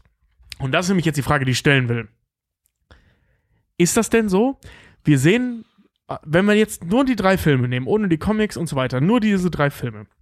Wir wissen aus dem äh, äh, dritten Teil, dass der Vampir eine krasse Origin-Story hat durch Drake, ähm, dass der voll das Überwesen hat, der dummerweise, ich weiß nicht, ob wir da heute nochmal drüber sprechen, denselben Kiefer hat wie diese Mutanten. Mhm. Ähm, so, der ist, der ist voll Ultra, der ist auch immun gegen Sonnenlicht aus Gründen, die nicht erklärt werden. Der Weil er, weil er das, der, der, das reinblüht. Der wird einfach damit erklärt, weil er ist der Erste und er Ja, kann genau, den Scheiß genau. halt. Das ist aber Ja. kein, das ist keine Erklärung. Sorry, nee, aber natürlich das nicht, ist, aber das, ist so, so erklärt der Film das. Das ist absolut Ja. keine Erklärung. Aber Er ist das halt- wäre eine Erklärung, wenn man das sinnvoll aufgebaut hätte, aber das in einem Nebensatz wegzuwischen, ist keine Erklärung. Er ist halt böse, weil er Dracula ist. Genau. Punkt. So, und ähm, so, von dem wissen wir jetzt so, der ist voll Ultra. Und das Vampirgeschlecht ist scheinbar irgendwann durch diese ganze Beißerei und so irgendwie schwach geworden. So. All das bedingt die Tatsache, dass der Vampir von Anfang an, wie Dracula eben auch, das wird ja sogar gesagt, im Untergrund agierte. Und die große Frage, die ich mir jetzt stelle, ist, wieso? Wenn du ein so superiores Wesen hast, so ein Überwesen hast, wie den Vampir und vor allem wie den Dracula, der sich vor allem, und das ist ja das Krasse, und das, also evolutionär gesehen, so unfassbar leicht reproduzieren kann. Weil das ist ja der Schlüssel zu, zu allem, wenn du so willst, ist ja die Reproduzierfähigkeit. Und die ist lächerlich leicht bei Vampiren. Ich habe dazu auch eine Idee. Ähm, und zwar ist der Vampir ja im Prinzip eine parasitäre Lebensform. Also im Prinzip, äh, es ist jetzt nicht genau nach dem Lehrbuch ein Parasit, weil Parasit wird unter anderem Das ist dafür ein Virus halt, ne? Naja, ja, der Virus ist ja im Prinzip auch so eine Art Parasit. Ich will jetzt, ich will jetzt nicht, ich will jetzt nicht auf genaue biologische äh, Definitionen eingehen, aber jeder weiß, was ich meine. Der Vampir ernährt sich vom Menschen und zwar auf Kosten des Menschen. Der Mensch wird geschädigt dadurch, dass der Vampir ihm was abzapft. Ja. Und Wie eine Zecke. ja, genau, wie eine Zecke. Ne, halt eine sehr große und ziemlich sexy Zecke. Ähm, so ultra die Vampire auch sind, sie führen einen parasitären Lebensstil. Äh, und sie sind darauf angewiesen, der, der Vampir ist darauf angewiesen, dass es wenige Vampire, aber viele Menschen gibt. Ja, das wie ist, der Mensch bei Schweinen auch. das ist, Ganz normal. warte mal, warte mal, äh, lass das, in, das Industrielle, die, das Industrielle müssen, klammern wir mal aus, okay? Das Industrielle, nämlich, dass die Vampire Menschen in Fabriken halten, ist ja die Lösung dieses Problems, ne? Ja, genau. Das ist ja das, wo die hinwollen. Ja, aber das Dadurch, ist ja genau durch, durch, ganz kurz, also Oh. der parasitäre Lebensstil des Vampirs, das ist genau wie mit einem Löwe in der Savanne. In der Savanne gibt's tausende Gazellen und einen Löwen. Anders funktioniert der biologische Kreislauf nicht. Das hatten wir bei Jurassic Park nämlich zum Beispiel auch schon so. Es kann immer nur sehr wenige Prädatoren im Vergleich zu vielen Opfertieren geben. Jäger- und Beuteprinzip. Ja, sonst funktioniert das Gleichgewicht nicht. Na klar. Und bei Vampiren ist es genauso. So, es kann nur wenige Vampire und viele Menschen geben. Dass diese Idee der Industrialisierung, dass wir Menschen jetzt in Blutbanken halten, das ist die neue Idee, die dieses System durchbricht, die dann aber zu diesem stumpfen Konsumscheiß führt. Also wir haben nicht mehr den Rausch der Jagd, sondern wir lassen uns das Blut aus der Schublade. Ja, Ihr so, nee, jetzt, jetzt, jetzt Ach, jetzt halt, darf- stopp. jetzt- Jetzt, jetzt- ich versuche jetzt- schon die ganze Zeit dazwischen zu Ach reden. so, jetzt darfst du mal reden, Alter. Weißt du, wie viel du schon gequatscht Ja, ja, hast jetzt, dazu? jetzt halt, das ist ja auch mein, jetzt hat- wir sprechen, ja, sprechen wir über meine Idee. So, äh, ich, bin, ich, noch bin, mal, da- ich bin da voll bei dir. Ich will ja auf deine Idee eingehen, aber du willst ja einfach nur deine Idee die ganze Zeit erweitern, Mann. Nein, ich will ja nicht erweitern. Ich will, ich will das ausführen, wo Fred mich witzigerweise unterbrochen hat. Äh, nämlich diese Tatsache, ich habe ja mit den Menschen angefangen und mit den Schweinen und so. Weil, pass auf, der Mensch kam vor, wann war die Agrarrevolution? Vor knapp 30.000 Jahren oder sowas um den Dreh. Kam der Mensch auf die Idee, Tiere äh, zu domestizieren, Pflanzen anzubauen und so weiter. So, wir wissen, Dracula ist aus äh, Blade 3 irgendwie, wie war das, 4.000 Jahre alt oder sowas. Das heißt, er war im Prinzip äh, ähm, dabei. So, ne? Als der Mensch schon Schweine gehalten hat, als der Mensch schon Ziegen gehalten hat und so weiter. Ähm, die Idee, ein ich sage es jetzt mal doof, aber ihr wisst, was ich meine, untergeordnetes Wesen zu halten, was, ne, also Schwein und Mensch verhalten sich da wie Vampir und Mensch, ähm, die ist schon längst erfunden, als der Vampir auf einmal aufgetaucht ist. Wieso zum Geier kam das stärkere Wesen nicht vorher schon auf die Idee, Menschen zu domestizieren? Weil du kannst, du kannst, du kannst diese Menge ja künstlich herstellen. Ja, die Effizienz, die wir bei Blade 3 sehen, dass das ein Mensch nicht mehr nur drei bis sechs Liter gibt, sondern eben 50 Liter gibt, über diese Hirntodnummer und so weiter, das ist Zukunftsmelodie. Aber du hättest vor 4000 Jahren auch Farmen halten können mit Menschen. Naja. Und die dumm züchten können. Das du geht ja recht. auch. Ja, du du kannst ja Menschen gezielt züchten, dass sie immer dümmer werden, immer fetter werden und so weiter. Ich Okay, wollte aber schon- dann, dann, dann, dann gesagt, weiß ich nicht, warum. Es hängt halt immer, ich glaube, das ist auch so ein Evolutionsfaktor, weil die Vampire scheinen ja auch sehr von ihren Instinkten, von ihren Trieben angetrieben Ja, zu Dracula ja scheinbar nicht. Bei Dracula, glaube ich, ist das halt auch so ein, so ein, ist das halt vielleicht auch ein evolutionärer Prozess. Ich meine, er ist in einer Zeit groß geworden, äh, was man auch in dem Film ganz gut sieht, wo er halt doch noch sehr von Schwert und Blut und Ehre halt auch irgendwie redet. Vielleicht hat er das doch einfach als, weil er sich selber als eine Königsrasse sieht, auch als äh, Ja, einfach. aber warum agiert er dann im Untergrund? warum nicht? Vielleicht war, war ihm alles andere halt auch einfach zu bieder, weil er sich selber äh, als, als furchteinflößendes Objekt halt auch die ganze Zeit präsentieren wollte. Und erst der moderne Vampir auf die Idee gekommen ist, weil du siehst ja auch diesen, diesen Traditionskonflikt, den er in Blade 1 äh, ja auch ganz, ganz stark äh, abzeichnet, dass die neuen Vampire halt neue Wege gehen wollen, wohingegen wohingegen die alten Vampire ja richtig konservativ auf die alten, äh, auf die alten Traditionen halt immer noch, immer noch pochen und sagen, wir sind so und so, haben wir seit tausenden von Jahren überlebt. Also die Ideen gab's schon. Das wird halt einfach nur als, also so kommt's mir jedenfalls so als Gehirn, äh, als, als, als Gespinst halt einfach abgetan, dass äh, der Vampir seinen Platz in der Gesellschaft hat als Wesen, das im Untergrund agiert. Weil wir dadurch gelernt haben, weil sie dadurch gelernt haben, mit den Menschen eine Einheit zu bilden, sodass sie überleben, ohne halt, und da kommen wir auf einen wichtigen Punkt, nicht die Vormachtstellung einzunehmen. Stell dir mal vor, äh, China würde heute mit dem Druck auseinandergesetzt werden, äh, Weltmacht Nummer eins zu sein und nicht mehr Amerika. Ist halt immer die Frage, ist das wirklich erstrebenswert, auf Platz 1 zu sein? Weil bist du auf Platz 2, gibt es immer einen Weg nach oben. Auf Platz 1 musst du dich verteidigen. Die Vampire Mhm. haben halt auch ein. Ich finde den Gedanken von dir klasse, Tobi. Ich wollte vorhin schon sagen, die Technologie ist nicht da, aber theoretisch könnten die Vampire ja auch tausend Menschen einfach in eine Scheune sperren. Ich wollte gerade sagen, die war bei uns ja auch nicht da. ja. Ja. Ähm, die Vampire, also ich habe den Gedanken, vielleicht gefällt es den Vampiren noch einfach. Genau. Nur. Ich wollte auch sagen, also so plump das ist, vielleicht macht es ihnen einfach Spaß zu schleichen und Genau. im Untergrund zu sein und von hinten anzugreifen. dass es halt mehr in sich trägt, halt ein Vampir zu sein. Weil überleg mal, wären wir, wenn wir in der weil die Idee von dem, die Idee von dem Deacon Frost ist halt ein bisschen kurzsichtig dahingehend. Klar, es löst das Problem der Nahrungsknappheit, kommt aber auch nicht auf, dass eine Nahrungsknappheit vorherrscht. Das, es geht ja nur rein darum, dass sie sich als Vampire über die Menschen erheben, um halt über sie zu herrschen. Was aber ziemlich kurzsichtig gedacht ist, weil wenn die Frage nach der Nahrung ihrer, ihrer, ihrer Überlebensressource geklärt ist, dann leben, dann leben die plötzlich in der Welt wie wir. Wenn wir, sorry, viele Weltentheorie, dann gibt es auch eine Welt, in der wir als Vampire hier sitzen und einen Podcast trotzdem machen, weil Blut kriegen wir überall. Exakt, genau. So, ja. dann- dann- und ich frage mich, warum das nicht so gelaufen ist. Weil der Mensch, Ja, also weil wie gesagt, der Mensch weil es halt, vielleicht mehr bedeutet, Vampir zu sein. Ja, äh, so, wissen ich wir nicht gehe ja heute genau. auch nicht mehr raus und töte Schweine oder jag irgendwelche Wölfe, weil ich halt irgendwas zu essen brauche. Halt Nee, so, aber pass auf, Richard, du nicht. Aber viele andere schon. Nie, nicht, weil sie was zu essen brauchen, sondern weil also dieser Jagdinstinkt, den Ja. du vorhin ja sogar äh, bei der Paarungswahl, nenne ich es jetzt mal, angesprochen hast, also der, der ist im Menschen ja immer noch so. Der ist sehr viel schwächer als früher, also wahrscheinlich sogar extrem viel schwächer als früher, aber er ist noch da. Und wenn es nur Looten und Leveln ist, also diese Games haben, es hat einen Grund, warum diese Games funktionieren. Also warum Belohnungssysteme funktionieren. Und diese, diese Jagdnummer, also ich kann mir vorstellen, dass es nicht unschuldig daran ist.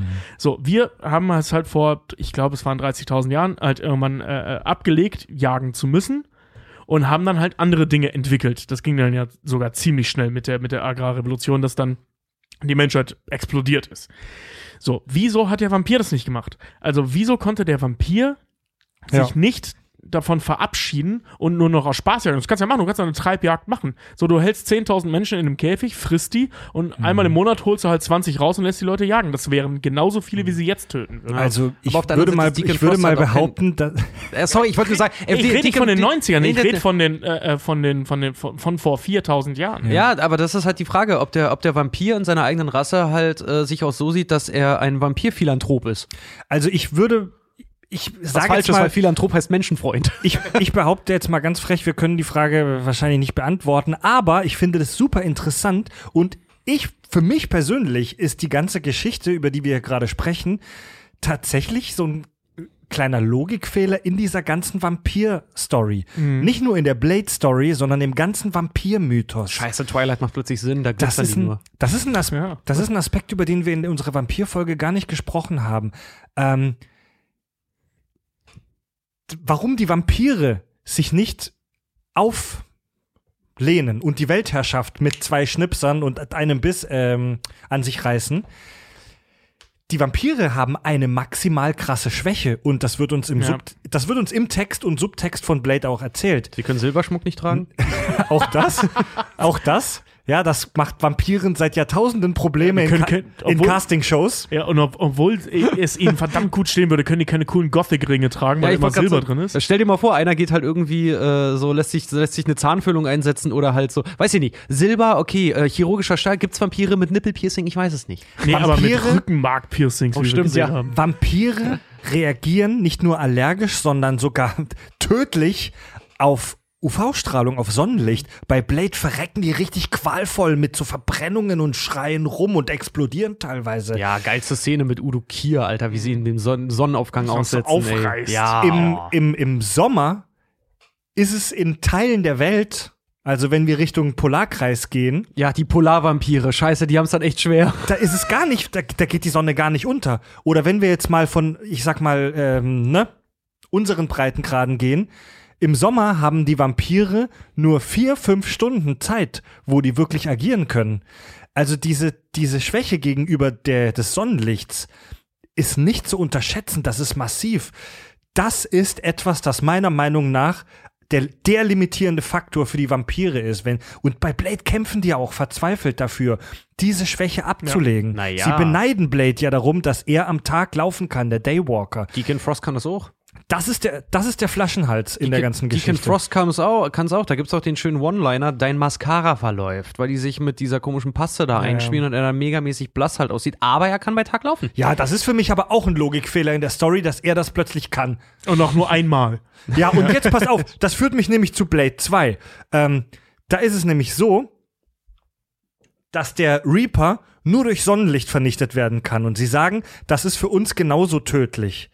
Ähm, und sie, sie schaffen es nicht, den Reaper umzubringen, weil sie mit ihm nicht ins Sonnenlicht gehen können. Am Anfang des Films haben wir gesehen, dass die so Ninja-Anzüge haben, mit denen die das können. In Blade 1 haben wir gesehen, dass die mit Motorradhelmen am Tag rumlaufen können. Die Vampire können am Tag rumlaufen mit schwarzen Klamotten. Ja, du siehst sogar in Blade 2, äh, fällt mir gerade ein, wie Ron Perlman sogar noch seine Hand im Handschuh ins Sonnenlicht hält und der dann sagt, aua. Was wir im, zwei, äh, im ersten Teil gesehen haben und im zweiten Teil am Anfang Ja. des Films Ja. mit Anzug geht. Das in, geht nicht durch in den der, Stoff. In der Blade-Trilogie ist auf der einen Seite das UV-Licht die unüberbrückbare Hürde, das, was die Vampire die Weltherrschaft kostet. Auf der anderen Seite, wenn es dann gerade dem Regisseur passt, aber mit, mit einem Motorradhelm-Umgeber. Ja. ja, vor allem in Blade 3 spielt es gar keine Rolle mehr. Da Ja. ist, äh, äh, die Vampire äh, sind dann tagsüber einfach nicht unterwegs und Drake ist ja sowieso immun und dann wird es einfach gar nicht mehr Das, thematisiert. das ist doch sowieso diese ganze Logik mit äh, Menschenjagen und Fressen. Das wird von Film zu Film wird das immer irrelevanter, weil im zweiten Film haben wir es dann, ja klar, da geht's dann um diesen aktiven Vampirprädatoren, der auch Vampire jagt, ne? Und im dritten Film zum Beispiel, das ist zum Beispiel auch so ein Logikfehler, äh, Blades Serum. Da haben wir noch gar nicht drüber gesprochen. Blade muss ja immer alle paar Stunden äh, so, ein- so ein Serum nehmen und da geht's ja auch darum im ersten Teil, dass dann heißt, du wirst langsam immun dagegen und weil sonst setzt ja Blades eine massive Schwäche ist ja, dass er Blutdurst hat. ja. Äh, und Das ist seine einzige. Er hat, das haben wir noch gar nicht gesagt, er hat alle Stärken der Vampire, aber nicht ihre Schwächen. ja. Bis auf den Blutdurst. Ja, das wird in, in den Comics sogar noch ein bisschen heftiger. Also Blade wird irgendwann so richtig, richtig heftiger, übler Ficker, nachdem er nämlich von Morbius gebissen wird. Mal. Dem großen Marvel-Vampir. Dem ja. großen, dem, Tage, dem Tagesvampir Morbius. Oder dem, Leb dem lebenden Vampir Morbius. Weil auch bald die Verfilmung mit äh, Jared Leto kommt. Ja. Ja, von dem wird nämlich Blade nämlich mal gebissen, weil Morbius ist eigentlich äh, so ein bisschen Blades Arc Nemesis, so ein bisschen Mhm. in, den, in den Comics. Ist ein bisschen, ist ganz geil aufgezogen, obwohl Morbius eigentlich zu Spider-Man gehört, aber egal. Also die- Jedenfalls, ähm, jedenfalls wird diese ganze Thematik von Film zu Film auch immer irrelevanter, dass die wirklich dann irgendwann halt auch essen müssen. Und Blade aber trotzdem immer wieder, immer wieder den Drang verspürt, seine, sein, sein, sein im dritten Teil dann mittlerweile Brauseinhalator zu nehmen. Und ich dachte so, ey Leute, jetzt hört's aber bald mal Ja, auf. weil- Beim ersten Mal muss er sich das noch hart in den Hals spritzen lassen. Ja, ja, und weil- dann irgendwann weil- hat er einen Brauseinhalator. Ja, weil, weil die keinen Bock mehr auf die Inszenierung dieses, dieses Serums hatten. Also empfinden die einfach irgendwas total Stumpfes, um die Thematik loszuwerden. Was ist ein Brauseinhalator und stellt das die Firma Ahoy her? Ahoi Brause, empfohlen von Blade. Kinder, wenn ihr wirklich mal Vampire jagen wollt. Nee, aber äh, hast du schon vollkommen recht, das, sowas, das rückt halt immer weiter in den Hintergrund dann noch einfach und wird immer bescheuerter auch. Eine, eine Parallele ist in der Blade Story zu finden mit unserer heutigen Zeit, die ich noch spannend finde. So zu, zu Zeiten von Corona und äh, 5G und irgendwelchen und irgendwelchen bescheuerten Köchen, äh, die die neue Weltordnung am, für den Dienstag ankündigen und dann kommt sie doch nicht. Ähm, wir sehen hier eine Verschwörung. Wir sehen hier eine ausgewachsene, maximale Verschwörung, wie sie in den wildesten Albträumen der Aluhüte stattfindet. Wir, sehen, wir sehen eine Vampir-Untergrundgesellschaft, die von so mächtigen alten Typen in Anzügen geführt wird, die die menschliche uh, Gesellschaft unterwandert. Oh, der Deep State. Ja, wir sehen den Deep State, weil die Vampire verstecken sich zwar schon und leben im Untergrund, aber eigentlich haben sie die Gesellschaft im Sack, weil es wird ja gesagt und angedeutet, dass sie hohe, mächtige Personen geschmiert haben, dass sie die Polizei unter ihrer Kontrolle haben und so weiter. Also wir sehen hier eine Verschwörung. Ja, gut, aber nicht mit dem Eine Versch- Interesse, die, die Menschheit auszulöschen, Ja, sondern Ver- in Ruhe gelassen zu werden. Ja, ne? eine Verschwörung, die nirgendwo hinläuft. Also eigentlich sind die Vampire, eigentlich sind's Kiffer-Vampire. Die machen ihren Scheiß und wollen dafür einfach genug Zeug zum Zuzeln haben. Ja, ja, also die, die Verschwörung, genau, der die Film würde Verschwörung gleich hat ganz ja anders aussehen, wär, würden, würden die, weiß ich nicht, abhängig sein von Weißwürsten oder sowas. Da fällt mir ein, ich habe denselben äh, Rage-Gedanken, den ich vorhin zu den Vampiren hatte, auch schon bei der Reptiloiden-Folge über Reptiloiden gehabt. Wieso zum Fick sollten die sich verstecken? Ja. Das ist so, ähm, so, so, jetzt bei Blade, okay, wir haben jetzt über diese Sonnenlichtnummer, das ist tatsächlich ein valider Grund, um sich zu verstecken, weil die können nicht wirklich, in den meisten Gefilden der Welt zumindest, äh, äh, da die Herrschaft übernehmen. Aber zwei, zwei Speziengesellschaften wäre jetzt noch ein anderes Thema, aber egal. Ähm, was ist dann aber, ähm, was de und deren Verschwörung aber auf sich hat, ist ja eben nicht die Welt zu stürzen und so. Im Gegenteil, Frost wird ja sogar versucht aufzuhalten, weil er das ja eben will von den anderen Vampiren, sondern einfach nur, um in Ruhe gelassen zu werden. Also im Prinzip, ja, wir haben eine krasse Verschwörung, die aber relativ harmlos für die Menschheit ist. Ja, wir verlieren hier und da ein paar Obdachlose, das ist scheiße, keine Frage. Ähm, oder halt mal irgendwelche notgeilen Rave-Leute in den 90ern, die dann halt auf so einer äh, äh, Blood-Rave-Party äh, geopfert werden. Aber die Verschwörung gilt eigentlich nur, um das Ganze zu vertuschen und zwar ohne großes Ziel. Mhm. Es gibt ja gerade diesen fantastischen Spruch, der im Netz rumging. Äh, die das ist eine ziemlich beschissene Verschwörung, wenn selbst so ein Spacken wie du davon weiß. Großartig. Bei, oh, das ist gut. bei Das Verschwörungen, ist sehr, sehr gut. bei Verschwörungen geht es ja eigentlich immer darum, dass irgendeine geheime Untergrundorganisation sehr mächtig ist, aber das geheim halten will. Und ähm, bei, bei Verschwörungen äh, hinterfrage ich immer so, wie soll das denn klappen, dass das geheim gehalten wird? Wir sehen hier, dass es hunderte Vampire allein in New York gibt. Es gibt, Tausende. es gibt tausende Vampire. Es gibt vielleicht auf der ganzen Welt Millionen von Vampire. Und angenommen, jeder von denen muss nur einmal in der Woche jemanden umbringen. Aber so wie wir da sehen, sind die schon etwas blutdürstiger. Also sagen wir mal, konservativ geschätzt, jeder Vampir von denen muss alle zwei, drei Nächte einen Menschen beißen.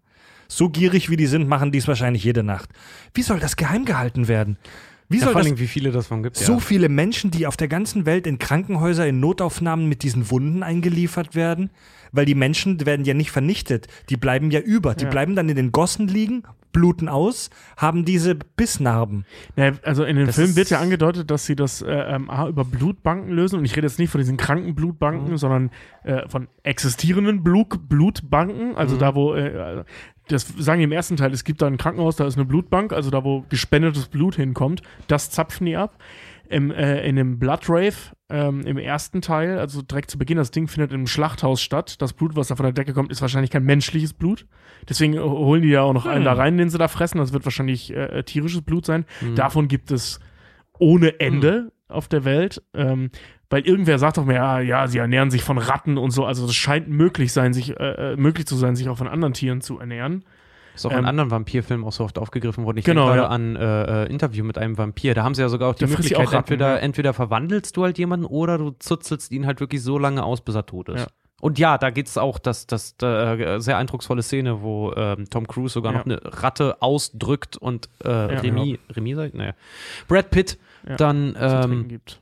Genau die Ratte zu trinken gibt. Louis heißt. Schmeckt Louis. halt scheiße, ist aber möglich. Ja. Genau. Also ich glaube, ähm, die, die lösen, äh, so viele Gedanken werden die sich darüber nicht gemacht haben, zumindest null, nicht in den null. Film. Äh, Wir, wir, wir Aber- sind hier nur am Interpretieren gerade. Genau. Ja. Aber, aber es wird so angedeutet, ne? Also eben, wie Ja. gesagt, dass das Ding in einem Schlachthaus stattfindet, ist natürlich auch, oder in der Metzgerei, ist natürlich auch geil, weil es einfach bildlich super, also das muss man dem, also wollen wir kurz über den Blood Rave sprechen, weil das die wahrscheinlich Unbedingt. geilste Szene in der gesamten Trilogie ist. Generell übers, übers gesamte, bitte, wenn wir über, über den Blood Rave sprechen, würde ich auch super gerne über das gesamte Produktions- und Set-Design vom ersten Film mal Ja. sprechen, weil das Aber einfach sagenhaft gut ist. Ja, äh, ich würde ich würd ganz gerne äh, inhaltlich über den Blood Rave sprechen, Ja. weil ich gerade auf dieses Thema komme. Ähm, Beschreib mal, was da passiert für die jüngeren Hörer. Genau, also wir sehen äh, äh, einen Dude, der heißt auf, auf so ein Mädel ist. Sie nimmt den mit in so ein, äh, in- in so einen Underground-Club, wo dann alle upraven, 90er-Jahres-Style, Matrix-Style. Das ganze Ding findet in einem Schlachthaus statt. Also die laufen erst durch so ein Schlachthaus, überall hängen Schweinehälften rum oder Rinderhälften, weiß ich gerade nicht. Und das ist natürlich schon bildsprachetechnisch, naja, also es ist kein Zaunfall, es ist ein ganzer Zaun, der dir ins Gesicht geballert wird. Mhm. Es ist so, ja, du bist Schlachtvieh. Ne? Und dann kommen die da Winken an. mit einem Betonpfeiler nennt man sowas auch. Ja, genau. Und äh, die hängen dann da, also die raven da alle rum und auf einmal kommt aus den Sprinkleranlagen kommt halt Blut statt Wasser und alle suhlen sich dann so in diesem Blut, das von der Decke kommt, fangen da an, diesen Typen irgendwie zu jagen, äh, so als Spiel. Also es ist eine Party, wo einfach äh, äh, Blut von der Decke regnet und dann taucht Blade auf und bringt die alle um. Aber die, Was die, haben wir heute? Schaumpartys, voll für den Arsch. ja, aber die, also die bildliche Ä- Ästhetik, diese, also das ist ja der Anfang von Blade äh, nach, der, nach der Geburt, ähm, ist halt echt mega stark, ne? So diese ekelhaft dekadenten, nee, stimmt nicht, dekadent sind sie eigentlich nicht.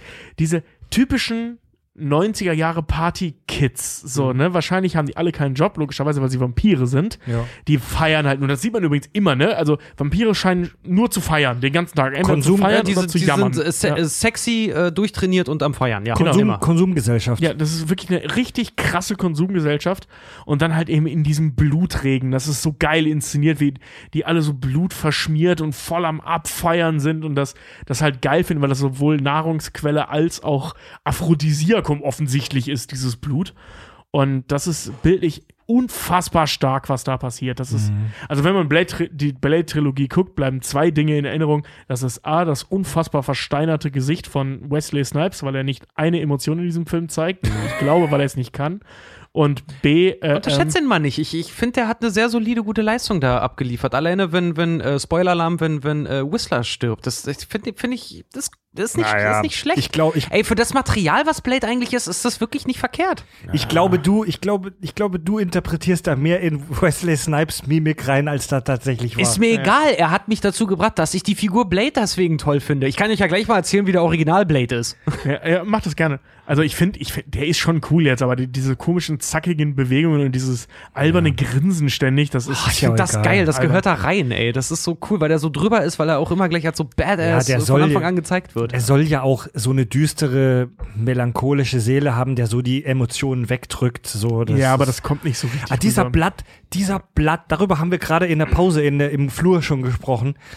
Wenn eins bleibt aus dieser Blade Trilo Trilogie, Trilogy. wenn eins aus dieser Trilogie übrig bleibt im kollektiven Gedächtnis, dann ist das diese Szene der Blood Rave, als das Blut von der Decke regnet. Anfangsszene vom ersten Film, ja. Ja. Die Und, ist sagenhaft. Und diese Szene ist und war so ikonisch, dass das in der echten Welt, in der Realität durchgeführt wurde. Ja. Was geil. Das war vor ein paar Jahren, das war um 2015, wo es weltweit ähm, Schlagzeilen gab, dass ein Eventveranstalter in Amsterdam angekündigt hat, so einen Blood Rave durchzuführen. So, die Firma war nicht bekannt, die haben ein Facebook-Event dafür erstellt. Es war nicht bekannt, welche Firma. Es, es war alles ziemlich mysteriös. Das war wahnsinnig geheimnisvoll und ähm, es, es es bildete sich fast wie so eine Art Mythos um dieses Facebook-Event, weil keiner so richtig wusste, was los war. Es gab dann geheimnisvolle Interviews vom Magazin Weiß äh, im Vorfeld mit dem Veranstalter, der anonym geblieben ist, wo man aber keine wirklichen Infos rausgezogen hat, sondern wo rumgeschwurbelt wurde. Und es hat stattgefunden in Amsterdam und in New York. Es gibt sogar einen, einen kleinen Aftermovie auf Holländisch, den ich mir angeguckt habe. Ich habe kein Wort verstanden, aber da wird gibt es Aufnahmen von diesem Event. Was soll ich sagen? das Ganze ist relativ unspektakulär. Die haben halt Kunstblut versprüht über so eine spezielle Sprinkleranlage bei einer Rave-Party. Es war halt wie eine Schaum Schaumparty nur mit roter Flüssigkeit. Also, aber es macht optisch schon was her. Es macht optisch was her. Ich glaube nicht, dass es sehr angenehm war für die Anwesenden, weil kurze Abschweifung. War von euch beiden schon mal jemand bei einer Schaumparty? Nee. Einmal, aber ich bin nicht in den Schaum gegangen. Und tatsächlich mit, ich war mit zehn Leuten dort und äh, fünf davon hatten danach eine Harnwegsinfektion, weil ich gesagt habe, so, ey, fick, nie im Leben gehe ich in diesen siffigen Schaum. Ich habe nie verstanden, was der Reiz an einer Schaumparty ist. Das ist auch mega scheiße, weil es riecht überall nach Waschmittel einfach nur. Ich ey. war zweimal auf Schaumpartys, okay, und zu beiden habe ich eine ziemlich beschissene Geschichte. Die erste war in Lorette de Mar, so typ, so oh, scheiße. Ja, ich war bei diesem, ich war bei einer dieser Abi-Abschluss ähm, Billigurlaubsdingern in Lorette Mar. Warst du nicht auch mal, haben die dich da, äh, hatte ich zufällig ein Filmteam von RTL 2 nee, dabei gefilmt? Nee, nee, nee, nee. und ähm, da waren wir auf einer Schaumparty, mit, war ich mit Klassenkameraden und da war so eine Rutsche, wo der Schaum gleich runterkommen wollte. Cool und neugierig wie wir waren, haben wir uns direkt vor diese Rutsche gestellt, um den Schaum abzuwarten. das Schaumgerät in der Disco war kaputt. Oh, und geil hat nicht richtig funktioniert. Scheiße da entgegen. Sodass eine riesengroße Ladung Seifenwasser über uns drüber gekippt wurde. Einfach nur seifiges Wasser. Und wir sind dann tatsächlich zurück ins Hotel und mussten uns nochmal umziehen. Geil, ey. Das zweite Mal, das war ungefähr ein halbes Jahr später nur, war ich wieder auf so einer, ich gebe es zu, auf so einer Rainbow Tours Pisse in, äh, am Balaton in Ungarn. Und da waren wir auf einer Schaumparty wieder und da hat das funktioniert. Es ist voll scheiße, Alter. Du stehst in Seifenlauge drin, deine Augen brennen, alles ist schmierig und zwar nicht auf eine sexy, sondern auf eine eklige Art. Und ein Typ, mit dem ich auf der Party war, hat durch den Schaum, der war etwas kleiner, hat eine Panikattacke gekriegt und hat sich in den Schaum erbrochen. Oh nee. Und da es keiner gesehen hat, muss diese Partygesellschaft stundenlang diese Kotze breit getreten haben. Alter. Wir sind dann schnell raus, aber ich sag mal, der hat da reingekotzt und niemand konnte es sehen. Das und die verteilte sich dann da vermutlich stundenlang im Raum. Gott, ey, wie, wie heißt dieses, wie heißt dieses Pulverfest nochmal? Was, was, was, das ist so der, der, der, der kleine hässliche Nachfolger davon, von den Schaumpartys. Die, äh, das Holy Das Festival. Holy Festival, genau. Ja. Ich war einmal auf so einem scheiß Holy Festival. Das sieht auf den Bildern und so, sah das immer mega geil aus. Und wir sind dann dahin, weißt du, so, das ist so mein, mein personifiziertes Karazza. Ich dachte mal, Karazza schmeckt geil, bis ich es dann irgendwann mal gegessen habe und dachte, was ist das für eine widerliche ey, Pisse. Nichts kommt über, nichts kommt über Pizza Karazza. Ey, Alter, ich, ich stehe auch drauf. Nee, Nee, ich, sorry, ich bin da äh, Beefy Roll. Ich bin Team Beefy Roll, dann was das angeht. Auch geil. Nee, aber Karazza, bäh. Äh, nee, aber jedenfalls war ich auf so einem blöden Holy Festival äh, Ding und das ist total geil. Du bist dann da halt irgendwie, da läuft auf, auf, auf einer Leinwand läuft ein riesen Countdown halt irgendwie runter von 10 runter auf 0 und dann dürfen alle mit diesen Tütchen halt irgendwie schmeißen. Und das ist halt wirklich, wenn du das erste Mal da bist, äh, denkst du, oh geil, gleich geht's los und dann 10, 9, 8, 5, 4, 3, 2, 1 und die machen das auf und schmeißen es in die Luft und wirklich nach zwei Sekunden merkst du, alles klar, das ist nur ein Countdown für danach Asthma für alle.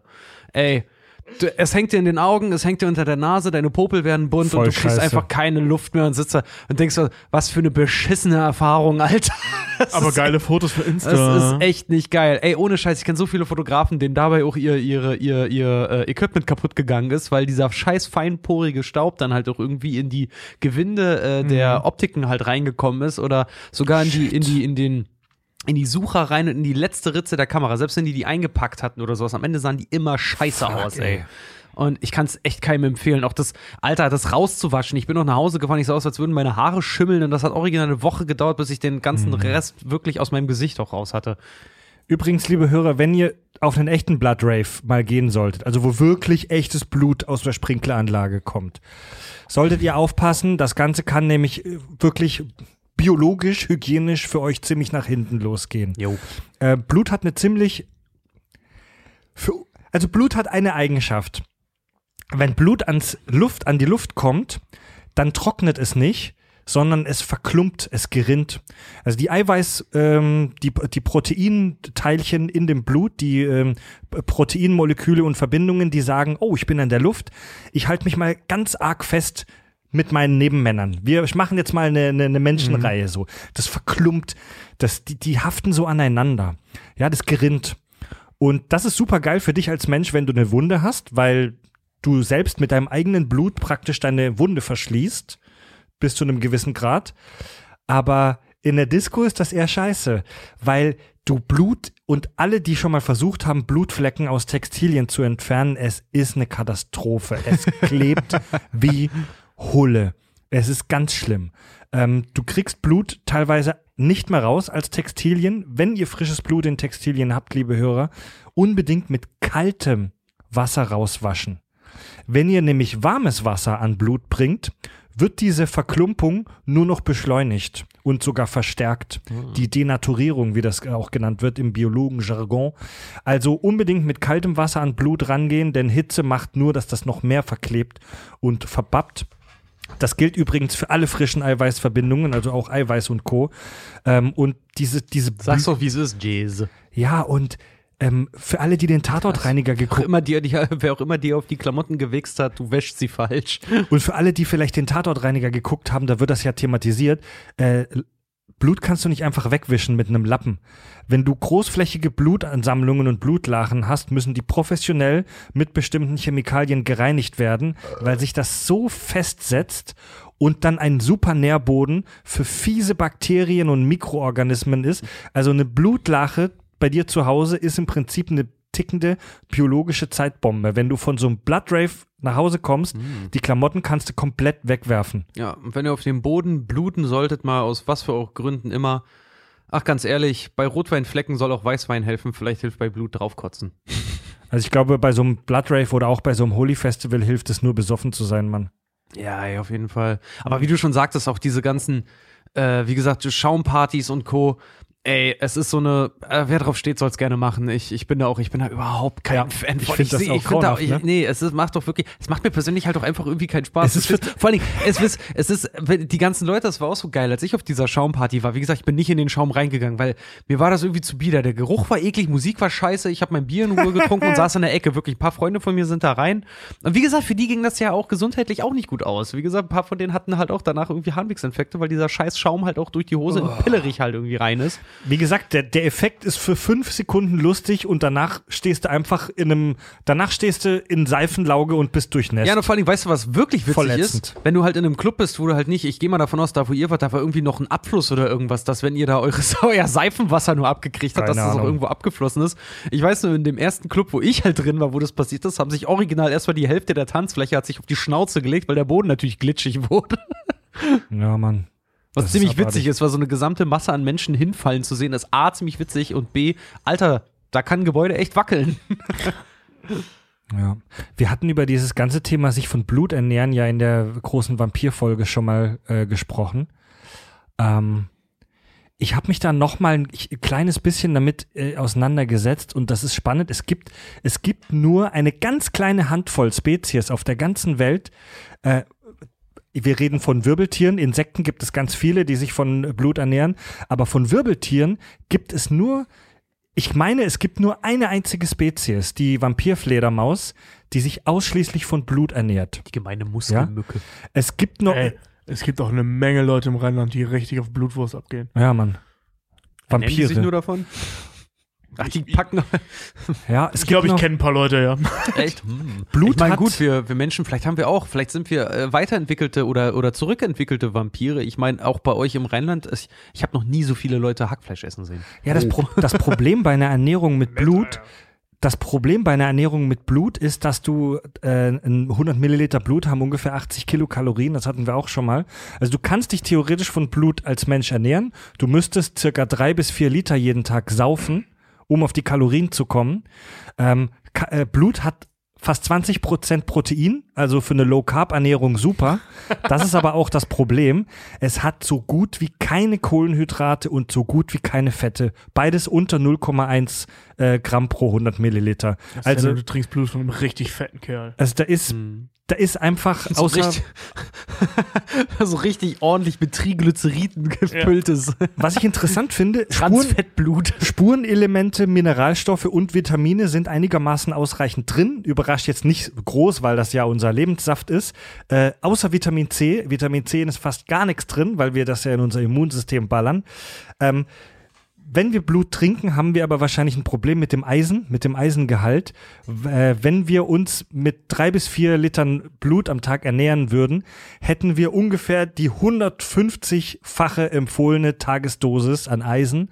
Und das geht auf die Dauer ein bisschen auf die Leber. Ich, ich wollte gerade sagen, so ein paar Tage ist okay, aber so 30 Jahre, das äh, Ja. Das ist auch so da, kannst, eine, da kannst du aus deiner Leber ein Schwert schmieden. Ja, das ist ja, ja, und vor allen Dingen ist das ja auch so ein Problem von so, von so heftigen Pumpern, die sich halt auch irgendwie auch nur jetzt sehr, sehr proteinreich ernähren und am besten gar keine Kohlenhydrate und solche Sachen, die äh, Geht früher, auf Dauer auch nicht gut, die ne? früher oder später richtig Probleme äh, mit Nierensteinen haben, weil so proteinreiche Ernährung fördert Nierensteine. Ja, ich sag mal, also, Oh, ich hatte so ein Ding mal, das Echt? kann ich niemandem empfehlen. auch das hast du mir erzählt, stimmt, ja. ja. Da, kann, da kannst du auch nichts gegen machen. Also es gibt Menschen, die, die sind dazu veranlagt. Kurze Story aus meinem, aus meinem Leiden. Und äh, ich glaube, ich habe das schon mal in einer Folge Das erzählt. total, nee, Tobi, Ja. Tobi, das muss ich, also total geil. Tobi das erste Mal davon erzählt und so, er hat im Krankenhaus einen mega Aufriss gemacht, dachte, er stirbt jetzt halt wirklich. War wirklich so, ja, ohne Scheiß, habe ich weiß. wirklich gedacht. Ich weiß, du hast, Alter, du das hast das krass. so schön beschrieben, weil Tobi hat wirklich so aschfahl, dunkle Augen, geschwitzt wie ein Tier, hat gezittert, hat sich irgendwann, Ja. genau, ist umgefallen, hat sich irgendwann hinsetzen müssen und als der Arzt dann kam, und was fehlt ihm? Oh, ehrlich gesagt, jetzt ist gerade wieder alles gut. Ja, ja, aber das, ne, nein, das Beschissene war, ich habe das schon mal erzählt, fällt mir gerade ein, das habe ich mal in einer, in einer, in einer Premium, nein, das habe ich in einer Premium-Folge erzählt, die du gelöscht hast, aus Versehen. Als wir über Ärztebesuch als wir- gesprochen ja, haben. oh, aber das war mal Kurze, oh. kurzer Spoiler, dass es die gegeben hat. Ja. Es, ga, es, Oh, wir haben, ja, wir es hatten gab zwei wunderschöne Supermärkte und Arztbesuche. Es gab zwei Schrott um die Welt Folgen im Premium-Kanal, einmal zum Thema Supermärkte und einmal Arztbesuche und die waren beide cool. Und ja, ich hab's getan. Ich habe die SD-Karte zu früh formatiert. Das erste Mal in vier Jahren Kack und Sach, dass mir das passiert. Der Klassiker. Da war auch ganz Ich klein weiß, laut. sorry, ich wollte dich gar nicht bloßstellen, das Ganze war jetzt Abend, nur. ganze Abend Podcastaufnahme war weg. Ey, wir so da, leben wir. Ja, wir haben da bestimmt zwei, zwei, drei Stunden haben wir da aufgenommen. Für zwei komplette Folgen Ja. für euch, dann waren die Oh, das, das, das tut mir auch echt leid, ich wollte dich überhaupt nicht bloßstellen. Mir kam gerade nur der Geistesblitz, Ey, was, warum ich das, warum mir das, warum ich so ein Déjà-vu hatte gerade. Ist eine Geschichte aus dem Leben, Mann. ja, jedenfalls, jedenfalls, ich erzähl die Story jetzt, weil wir alte Männer sind. Männer sind. Ich, ich, guck mal, ich, ich lalle im, im späteren Verlauf der Folge, obwohl ich nur ein Bier getrunken habe und das vor zwei Stunden. Ich trinke die ganze Zeit nur Apf äh, hier so Apfellimo und irgend so ein Eistee. Wir haben an meinem Geburtstag es nicht für nötig gehalten, auszuformulieren, was wir bestellen möchten, als jemand fragte, soll ich noch Bier bestellen und alle nur die Gläser hochhielten und meinten, äh, Äh, ja, genau. Ja, jedenfalls, äh, ähm, ja, das war voll scheiße, weil da stand diese, diese äh, ähm, Arzthelferin, Schwester, wie auch immer, hinter, hinterm Tresen, hinter dem Computer und hat da irgendeinen so einen Menschen äh, aufgenommen, der irgendwas hatte, keine Ahnung. Der hatte was Schlimmes, weiß ich nicht. Jedenfalls stand ich hinter ihm und bin halt original zusammengebrochen. Ja, ich war, ich war wirklich am Arsch. Also alle, die einen Nierenstein hatten, wissen, was ich meine. An alle, die das noch nicht hatten. Leute, wisst- ihr man kann so gut wie ihr nicht redet. verhindern und du kannst auch eigentlich gar nichts dagegen machen. Viel trinken hilft, aber muss nicht unbedingt. Das tut wirklich richtig weh. Oder wie die Ärztin mir sagte, das ist ungefähr das männliche Äquivalent zu einer Geburt. Denn das ist das, da passiert nämlich ziemlich genau, nein, meinte die Ärztin, ne? Weil da, es passiert genau das gleiche wie bei einer Geburt. Etwas viel zu Großes muss durch etwas viel zu Kleines. Und das, und das also sagte sie. Und Alter, war das krass. Also, das war die schlimmste Stunde meines Lebens. Es dauert so ungefähr eine Stunde, bis das Ding aus dem, wenn es im Harnkanal ist, ist es egal, aber so aus der Niere raus, bis es halt eben im, im, im, im Schwanz ist, ganz blöd gesagt. Dann, dann ist alles cool, das pisst du irgendwann aus und, und weg ist das Ding. Aber dieser Ausgang, also aus der Niere raus, alter Vater. Und, ähm, wie gesagt, ich bin halt zusammengebrochen und ich meinte dann so, ey, kann mich hier bitte irgendwer jetzt mal dran nehmen? So, ne? Ich war halt im Arsch und sie meinte noch, ich mach das jetzt hier eben noch zu Ende. Und an der Stelle, das ist so, sie tat mir logischerweise leid, weil ich weiß, das kommt daher, dass die alle unterbesetzt sind. Aber in dem Moment wollte ich sie einfach nur umbringen. Weil ich habe ja noch gehört, dass sie sagte, ja, da müssen sie das hier noch ausfüllen und dann hier. Nee, das können sie ruhig hier machen. Und ich sitze da so, nein, das können sie nicht. Also habe ich nicht gesagt, ich habe es nur gedacht, weil zu dem Zeitpunkt konnte ich nicht mehr sprechen. Ja. Weil ich nur so, nein, das können sie nicht hier machen. Ich sterbe hier gerade. Ja, das war, das war scheiße. Aber als die Ärztin, wie gesagt, als die Ärztin mich dann äh, drangenommen hat, war es schon vorbei und das war dann ein bisschen doof. ich habe dann gesagt, ja, ich habe richtig krasse Schmerzen. Die so, ja, die sind vorbei, oder? Ja, ja. Nein, nein, die sind noch da. Sie brauchen mich nicht anlügen, die sind vorbei. Sie haben einen Nierenstein gehabt. Durchschaut, okay. Bitch. ja, oh weil mein ich Gott, musste ich vorher pickeln, die hatte das schon untersucht, die wusste, was Phase Ja, ist. ist immer dieses ja, Big Bang Theory. Ich glaube, er bricht jetzt ab. Ja. Es könnte auch am Rosenkohl gelegen Ja. haben. Wie sind wir jetzt zu Tobis äh, Harnleiter gekommen? Ach Blut, so, der Blut. Blood, der. Blut, der Blood, der, der Blood Rave. The Blood Der, Rave. der Blood Rave. Äh, zum Thema Krankenhaus hätte ich noch was Schönes, auch Blade-bezogenes zu sagen. Und zwar äh, ist an dem Filmset vom ersten Film haben wir den äh, Quinn, der bei besagten Bloodrave ja von Blade erst an die Wand genagelt wird und dann äh, in Flammen ja einfach, äh, nicht einfach in Flammen aufgeht, sondern er ihn ja wirklich einfach irgendein, wie so eine kleine Pyrotechnik an ihn schmeißt und er geht von oben bis unten in Flammen auf und landet dann im Prinzip im Krankenhaus ja als total knusprig durchgebackener Mensch. Ja. Im Arsch halt einfach. Ne? Vampir. wird da, ja. Ja, aber die denken ja, es ist ein Mensch. Und der kommt ja noch, äh, der, der, die bringen ihn ja noch rein mit dem schönen Spruch, ich habe eine verkohlte Leiche für euch. So richtig Oprah Winfrey, weißt du? Legen ihn dann auf den Tisch, machen den auf und der ist ja echt noch, der knuspert noch und der ist noch am Dampfen. Sieht richtig, richtig übel aus. Und beim Filmset ist folgendes passiert. Dadurch, dass der Schauspieler so richtig weiße Kontaktlinsen drinne hatte und so gut wie nichts gesehen hab, hat, der ist hochgesprungen von diesem Tisch und hat in einem der Takes greift er ja gleich den Arzthelfer Helfer und beißt ihn, ja, und saugt den erstmal richtig, richtig an, bevor er dann überhaupt erstmal weiß, wo er da ist. Und es ist folgendes passiert: Der ist raus aus diesem Sack, ist runtergesprungen, hat den Boden nicht richtig getroffen, ist hingeknallt, hat sich beim Hinknallen den Kiefer ausgerenkt, hat tierisch angefangen zu brüllen und die haben den natürlich logischerweise sofort ins Krankenhaus gefahren damit. Und da kam original, er meinte, er saß dann da mit ausgerenktem Kiefer, konnte nicht sprechen, keiner war mit ihm da drin und es kam original vier Ärzte rein, haben sich alle erschrocken, haben erstmal angefangen, ihn gegen schwere Brandverletzungen zu behandeln, obwohl er noch im Make-up war. Nein. Er Ich habe die, ich hab die Story tatsächlich auch gelesen. Der, kon, der konnte halt nichts sagen. Und es stellte sich halt raus, das Ding ist, der hatte ein paar Jahre vorher einen Kieferbruch. Motorradunfall, ja. Motorradunfall. Das war so ein Ding, das, das passierte ihm halt, wenn er dumm landet. Dann renkt sich der Kiefer aus. Die mussten den im Prinzip Wieder. Anführungszeichen nur wieder reindrücken. Und gut. Also das war nicht so krass. Aber er sitzt halt im Krankenhaus in diesem kompletten Hollywood-Make-up. Wieso schicken die den denn da alleine hin? Die Nee, haben den mitgenommen, aber du musst ja in dem Behandlungsraum halt. Behandlungsraum musst du ja dann alleine auch. Ach so. Ja, und der saß da halt komplett als verkohlte Leiche. Schau mal, du kommst als Arzt da rein so, wow! Allem, der sitzt dann da aufrein. oh mein Gott!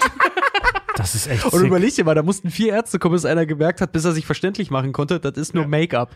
Also das halt hier, das hatten wir doch bei Terminator auch, ne? Das ist doch Arnold Schwarzenegger auch bei Terminator, beim Dreh von Terminator passiert. Ja. Ist in der Drehpause kurz rüber zu Starbucks oder so gegangen, sich einen Koff, äh, Kaffee, einen Kaffee, einen Kaffee geholt hat. Und die Leute sich voll erschrocken haben, weil er vergessen hatte, dass er dieses aufgerissene Gesicht-Make-up noch im Gesicht hatte.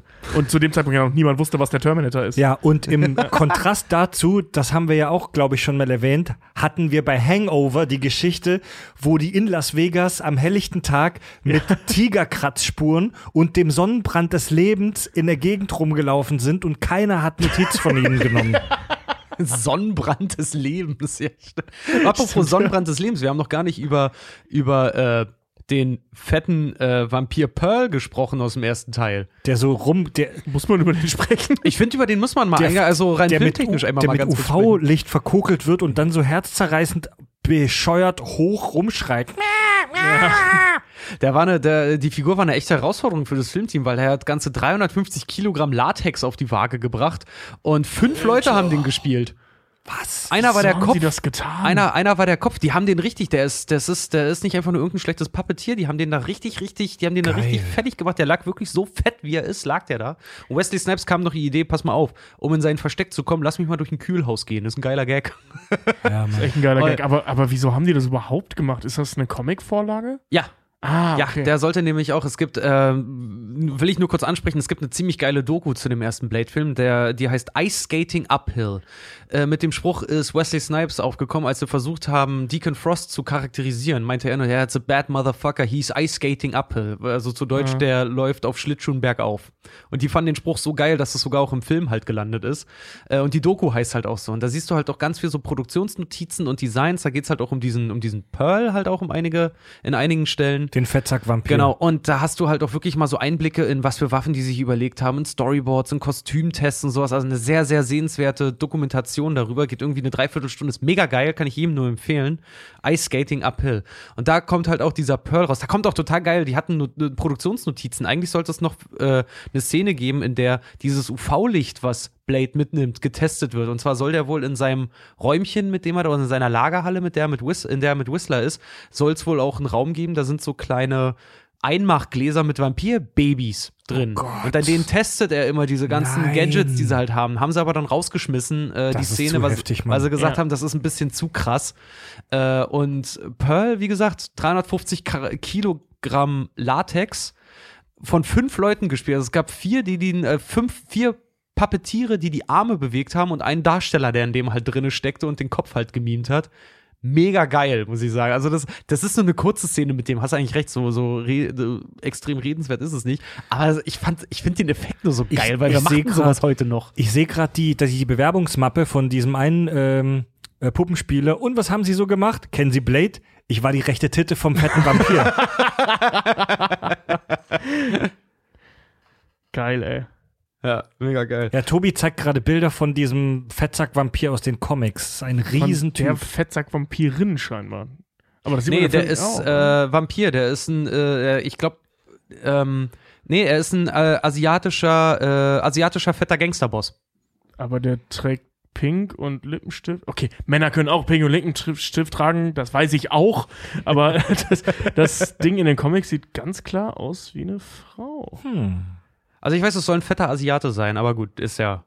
Ja Ist gut, ja aber es kommt wahrscheinlich auf den Comic an, ne? Also Übrigens- wahrscheinlich wie immer tausend Variationen. Kleiner Side-Effekt, weil wir müssen ja auch irgendwo unseren Influencer-Auftrag erfüllen. Wer die scheiß Sonnenbrille von Blade geil findet, also ja klar, sein Wagen ist ein Dodge, ne? Den könnte, kann sich keiner von uns leisten. Äh, aber wer die geile Sonnenbrille von ihm haben möchte, die ist, äh, darf ich die Marke nennen, Fried? Darf ich das? Ja, mach.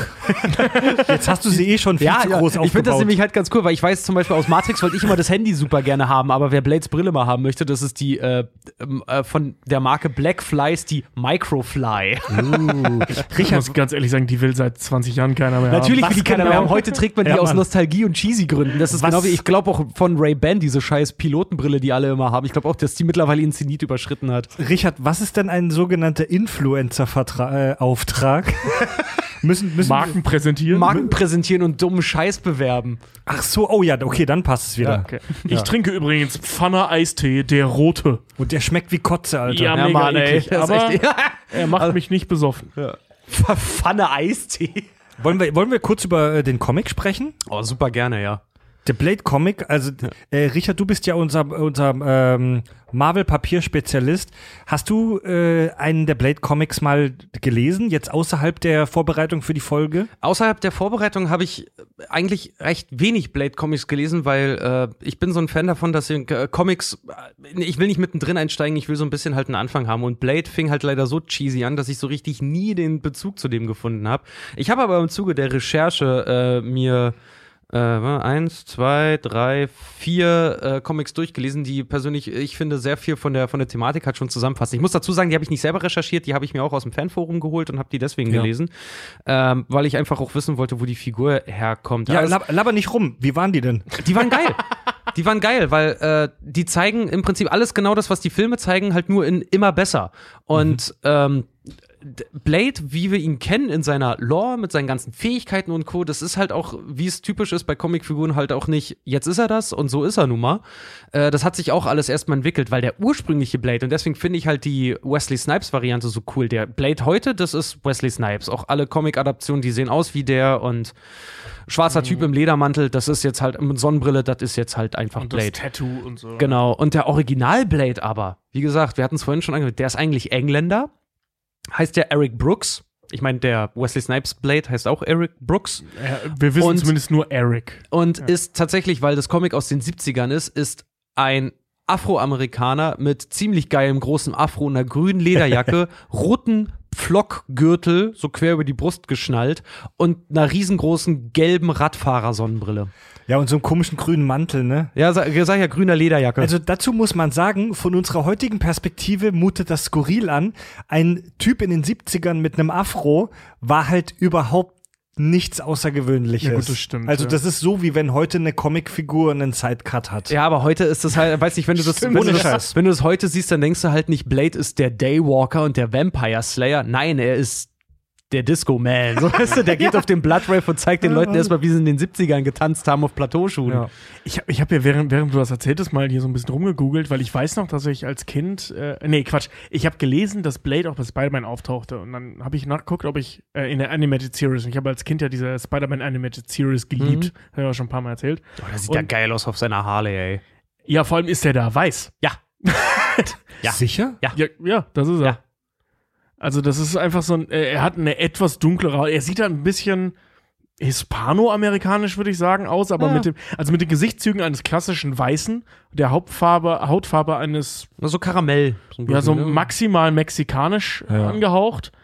Ähm, ja, aber mir fällt auf, ja, stimmt. Ich kenne den aus, äh, äh, nicht Amazing Sp- Super Spider-Man hieß es, glaube ich, Mhm. Damals. Und Also, ich glaub da auch. kommt er halt in den Folgen mit Möbius halt vor. Blade hatte, Blade Morbius. hatte, Äh, Morbius. äh, Möbius. Die, die kleine Vampirzelle. Blade tauchte im Marvel-Kosmos das erste Mal in der Comicreihe Tomb of Dracula auf. Genau. Also Dracula ist ein Riesending im Marvel-Universum tatsächlich, zu einer gewissen Zeit. Und hatte immer mal wieder Gastauftritte, wie zum Beispiel in der Spider-Man Animated Mhm. Series, ne? Ich hatte mir da auch ein paar Szenen angeguckt, das ist mir echt nicht aufgefallen, dass der gar nicht schwarz ist. Ja, es gibt mehrere. Also es gibt auch eine, wo er schwarz ist. Ach da hat so, er auch das dann- Tattoo. dann hab ich rede den von der, die ich in den 90ern dann hab ich das von gesehen, ja, 94, 94, ja. Und erst 94, also so in, in der Marvel-Geschichte, eigentlich ja schon sehr spät, ne? Ja. Bekam er dann seine eigene Serie. Ja, er ist auch der Urblade, ist auch einfach nur, also der ist auch nicht so Daywalker-mäßig heftig unterwegs. Äh, das Einzige, wo, also er ist, er ist super stark, aber ähm, er ist extrem stark. Ich er habe ist, er gelesen, ist dass ex- er der kann bis zu 10 Tonnen stemmen, ja, Ja. der ist richtig heftiger Dude. Und äh, er ist eigentlich seine einzige, am Anfang seine einzige richtige Superkraft sind eigentlich nur, dass er super stark ist und dass er immun ist einfach nur gegen diese Vampirbisse. Also dass er äh, halt später, wenn er vom Morbius gebissen wird, dann kriegt er ja noch regenerative Fähigkeiten und sowas. Mhm. Also Blade hat ja auch, dadurch, dass er ja kein Vampir, sondern ein Dampir ist. Ein Dampir ist tatsächlich die richtige Bezeichnung für einen Mensch-Vampir-Hybriden. Wofür steht ein, das Ein D? Dampir. Wieso die? Keine Ahnung, kann ich dir nicht sagen. Dampir? Das können wir mal ganz kurz gucken. Ein Dampir ist ein südeuropäische Folklore und im Vampirroman das Kind eines Vampirvaters und einer menschlichen Mutter. Seltener ist fiktionale Geschichten auch das Umgekehrte möglich. Ist ja weird. Aber wo, wieso, woher kommt denn das, von welchem Wort kommt das D, frage ich mich. Das, DH sogar. ja, DH-Dampir. Keine Ahnung. Warte, ich, ich guck mal nach. Erzähl Okay, ja, mal guck, weiter. ich guck, das, guck das mal nach. Live-Recherche. Ähm, jedenfalls der erste Blade, wie gesagt, nur gegen diese Vampirbisse halt äh, äh, immun. Und Deacon Frost kommt auch schon relativ früh vor. Äh, und zwar ist der nämlich der behandelnde Arzt seiner Mutter, als sie in, ähm, den Wehen liegt, in ne? den Venen ja? liegt. Und seine Mutter ist auch nicht so wie in dem Film einfach nur eine Frau, die jetzt ein Kind bekommt, sondern äh, sie ist eine Prostituierte in, im Stadtteil Soho in London und kommt halt mit Wehen in das Krankenhaus rein und der behandelnde Arzt ist Deacon Frost und der beißt sie halt, halt dann. Also das ist auch, weil das wirkt immer so bescheuert, dass Deacon Frost auch im ersten Film der Vater von Blade sein soll. Äh, Biologisch ist er das natürlich nicht, aber er ist auf jeden Fall sein, sein Erschaffer. Und Blade ist äh, älter als wir glauben. Der soll wohl auch im ersten Film schon, weil er halt langsamer altert, auch laut der Comics, der soll im ersten Film soll er schon über 80 sein. Äh, ja, und lass mal das kurz, lass mal da kurz bei bleiben. Ich finde das ah, echt abgefuckt und skurril. In den Comics ist es so, dass während der Ent Entbindung, während Blade aus seiner Mama äh, zwischen ihren Beinen rauskommt, um es mal ganz drastisch zu formulieren, während er da rausballert, wird die Mutter vom Deacon Frost, vom Vampir, gebissen. Äh, Dass der der Arzt war, wusste ich nicht. Und äh, dadurch ist die Vampirifizierung praktisch während der Geburt abgebrochen und dadurch wurde er zum, äh, zum Daywalker, zum Halbvampir und in den Filmen wird das nicht so ganz klar, aber in den Comics durch diese detaillierte Story wird das klar, was für ein unfassbar seltener Fall das ist. Also er ist, ich wollte sagen One in a Million, er ist nicht One in a Million, ist der einzige existierende One and only, ja. Halbvampir.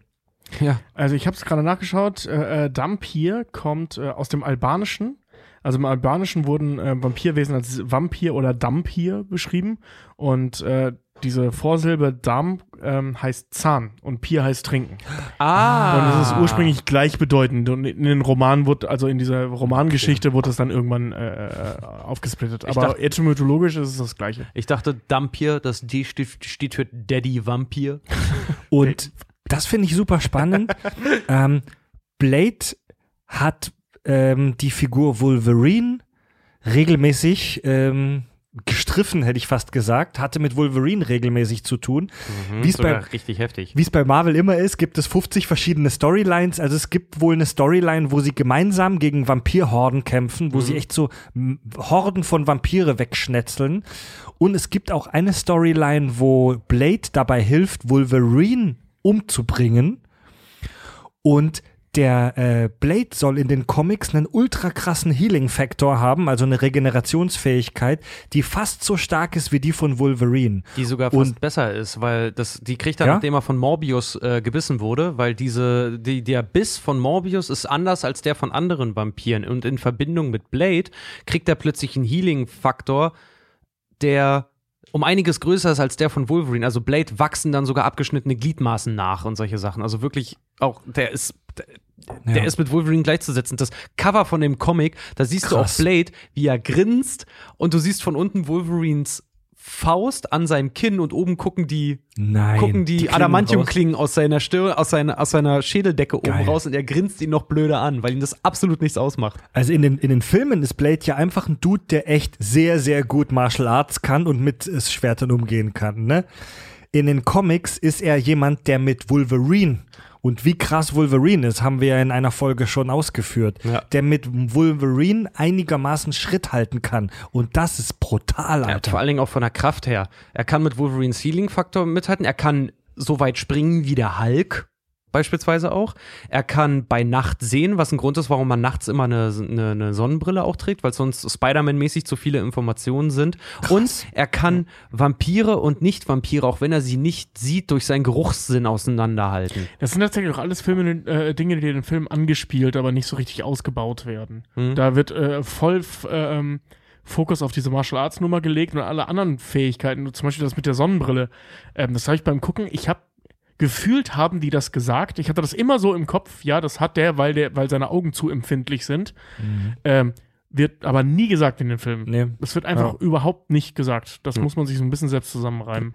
Und die Comics geben auch noch ein bisschen mehr Hintergrund zu seiner Vampir-Töter-Mentalität, weil nachdem Blade in den Comics von seiner Mutter ja mehr oder weniger dann noch äh, verlassen wurde, alleine ist, wird er ja aufgelesen von nicht Whistler, aber auch von jemandem, der sein Mentor wird, was final dann dazu führt, weil er ihn in diese Vampirjägerkreise äh, mit integriert, dazu führt, dass der früher oder später von einem Vampir gebissen wird und Blade dazu gezwungen ist, ihn dann zu töten. Und sein Feldzug gegen Vampire ist motiviert davon, dass er seine Mutter an Vampire verloren hat und seinen Mentor auch Rache. noch selber töten musste. Ach krass, in den Filmen ist das die Origin-Story von Whistler. Mhm. Whistler erzählt hat, dass ihm das passiert Ja, ist. ja. Die Vampire haben entschieden, in welcher Reihenfolge ich meine Familie töten darf. Ja, so, so in etwa. Also Ja. die haben das, die haben das ein bisschen angeglichen und angepasst, aber mittlerweile gilt wohl die Blade Film Origin als sein, als sein Ding so.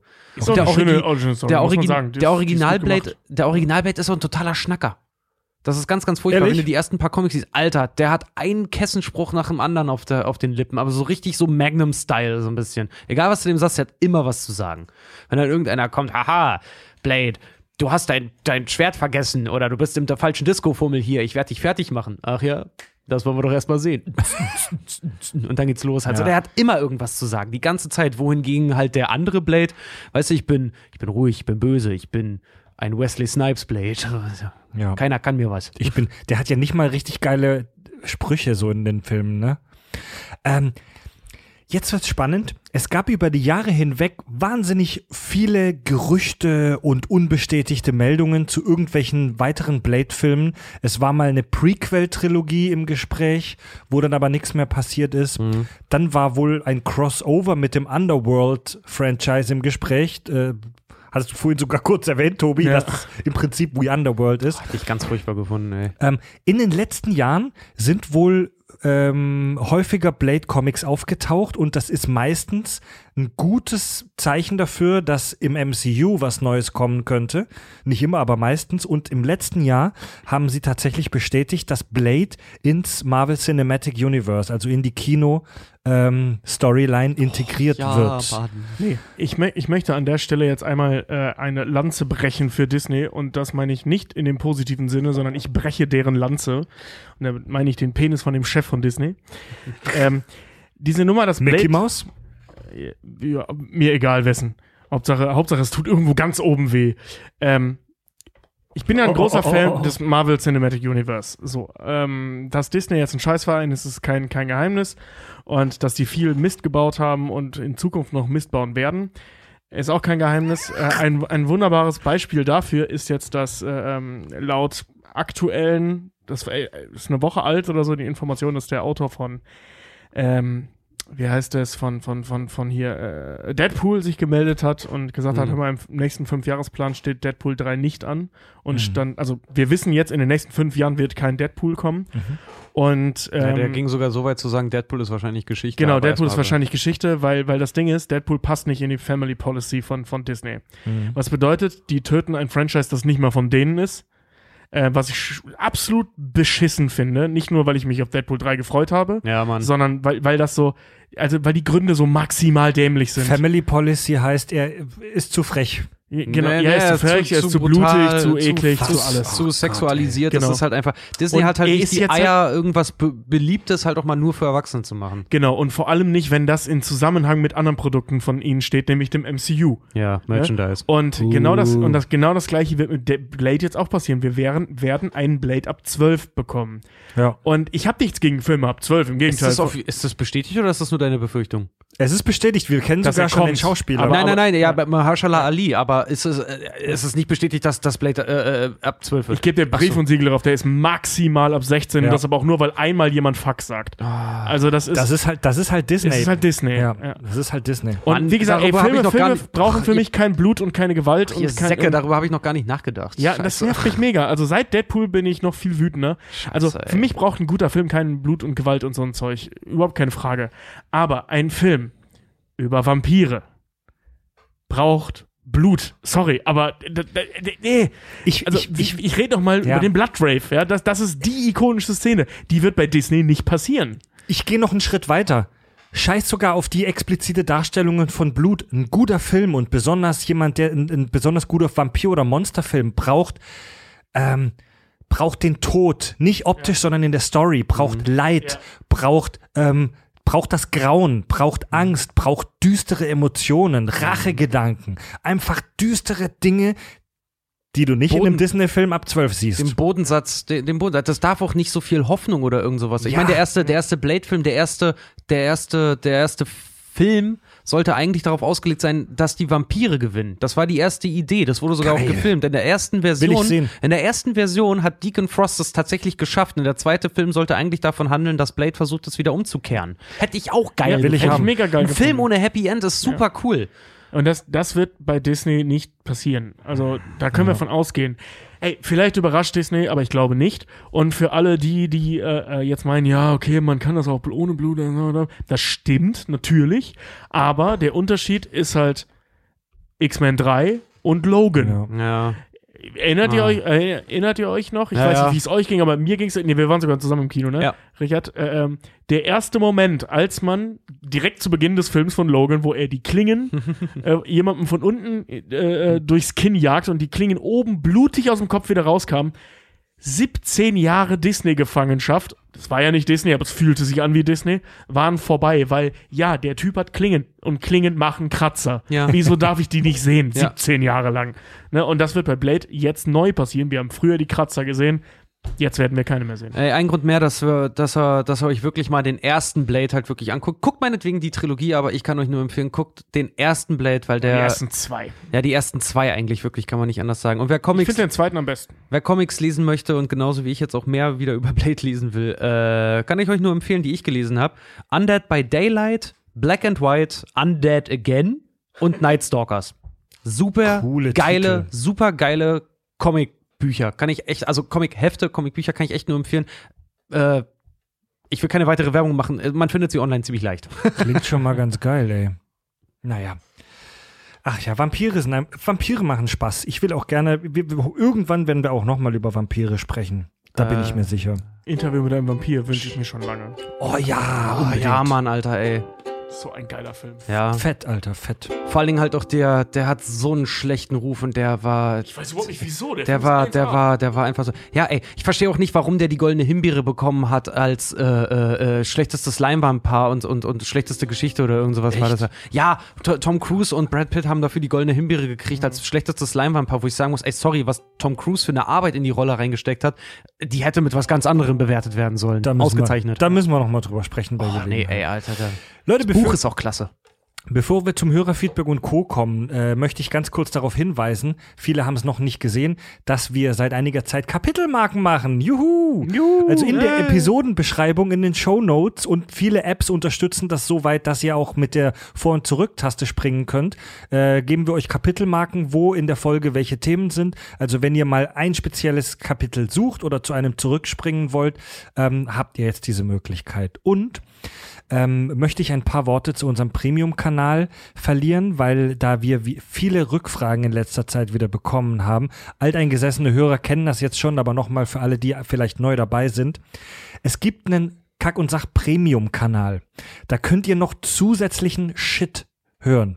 Zusätzliche Podcast-Folgen mit abgefahrenen Formaten, wie zum Beispiel unserem Quizformat Stuhlprobe oder Schrott und die Welt, wo wir einfach immer über irgendein Alltagsthema sprechen oder Skepsis, wo wir über Verschwörungstheorien sprechen. Ähm, was haben wir noch? Holy Shit, Holy shit. Holy Shit, wo wir über Kapitel der Bibel sprechen, als wären sie Spielfilme. Voll geil. Ja.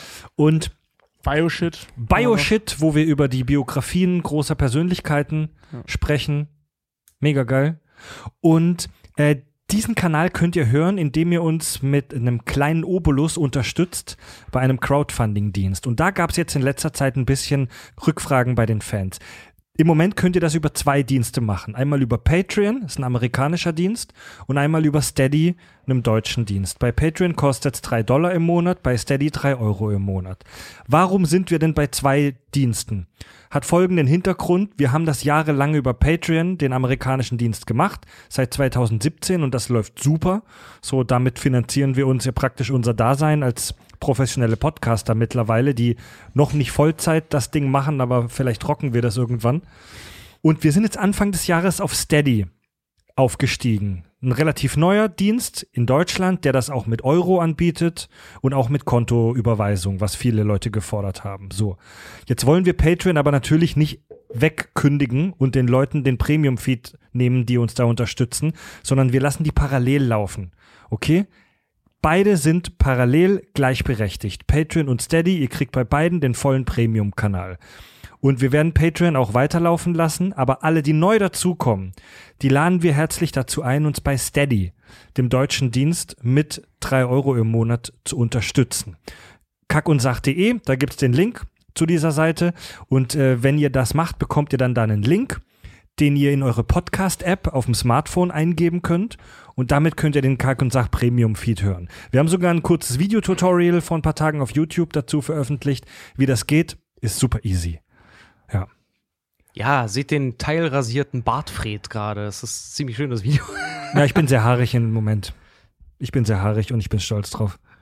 Ich finde, das steht dir auch gut. Ja, auf jeden Fall. Echt? Ja, Danke. ja, du hast so einen richtig schön krauseligen, festen Bart. Ich wette, da können auch. mehrere Zahnstocher drin haben. Ja, ich habe allgemein so eher so leicht krause Haare. Ich sehe ein bisschen aus wie der Blade aus den 70ern. aber unten rum. Staying alive, staying alive. naja, not staying alive. Staying dead, staying dead. Becoming dust, becoming dust. Leute, wir kommen zum Hörerfeedback. Oh mein Gott, oh, mm, Saftiges war. klang das gut. Ohne Ja. Delay. Nach all den Wochen Videochat. Oh Gott, war das, oh, herrlich. Schreibt uns, äh, Oh, Hörer, herrlich. schreibt uns Folgenvorschläge und auch euer Hörerfeedback über unser Kontaktformular auf kackundsach.de. Hm. Und ich habe eine Mail vom Christian. Hey, ihr dünnsches Koppe. Und hallo Dark. Er bezieht sich nämlich auf die letzte Folge, wo wir über die deutsche Filmgeschichte zur Nazi-Zeit gesprochen haben. Oh, das wird Dacker jetzt vorhin. Jetzt kriegt er Ähm, Hörerfeedback und darf sich nicht äußern. Christian schreibt, ich muss das einfach sagen. Ihr habt in Geschichte nicht aufgepasst. Nach dem Ersten Weltkrieg lag in Deutschland nichts in Schutt und Asche. Deutschland hat im Ersten Weltkrieg nichts abbekommen. Die Westfront lag in Frankreich und den Benelux-Staaten und die Ostfront in Polen. Deutschland hat mit Zeppelin London bombardiert und mit dem sogenannten Paris-Geschütz Paris beschossen. Aber nach äh, meinem bescheidenen Wissen ist keine Bombe der alliierten Granaten, äh, keine Bombe oder alliierten Granate auf deutsche Städte niedergegangen. Das geht auf mein Konto. Da haben wir uns nicht klar ausgedrückt. Ich habe den Satz gesagt, nach dem Ersten Weltkrieg lag das Land in Trümmern. Damit meinte ich metaphorisch die Wirtschaft. Also damit Ja. meinte ich die Wirtschaft Menschen und, und und. Das, das ganze Wirtschaftssystem und es gab ja sehr viel Armut und Hunger. Es stimmt, also dass so, dass die Städte und die- die äh, und zivile Gebiete bombardiert wurden, das gab es erst im Zweiten Weltkrieg. Das war ja das, was den Zweiten so pervers machte, dass auch die Zivilisten in den Krieg unbeabsichtigt kamen. Im Ersten Wel- Weltkrieg gab es halt auch viele grausame, brutale Schlachten, die aber an der Front irgendwo auf einem Acker geführt wurden. Ne? Ja. Ähm, also sehr gute Richtigstellung, lieber Christian. Natürlich war Deutschland nach dem Ersten Weltkrieg ähm, ziemlich im Arsch, aber lag nicht in Trümmern, zumindest nicht die zivilen Siedlungen. Den Geschichtsnerds darf man sich auch nicht anlegen, ey. Die sind schlimmer als die Comic-Nerds. Ja, vor allem, vor allem das Problem ist, die haben dann halt einfach so unwiderlegbar recht. Ja, ganz genau. Du kannst doch nicht sagen, so, ja, weißt du, das ist deine Meinung, das ist unsere Meinung. Äh, nee. Das ist, aber, das ist vielleicht deine Meinung.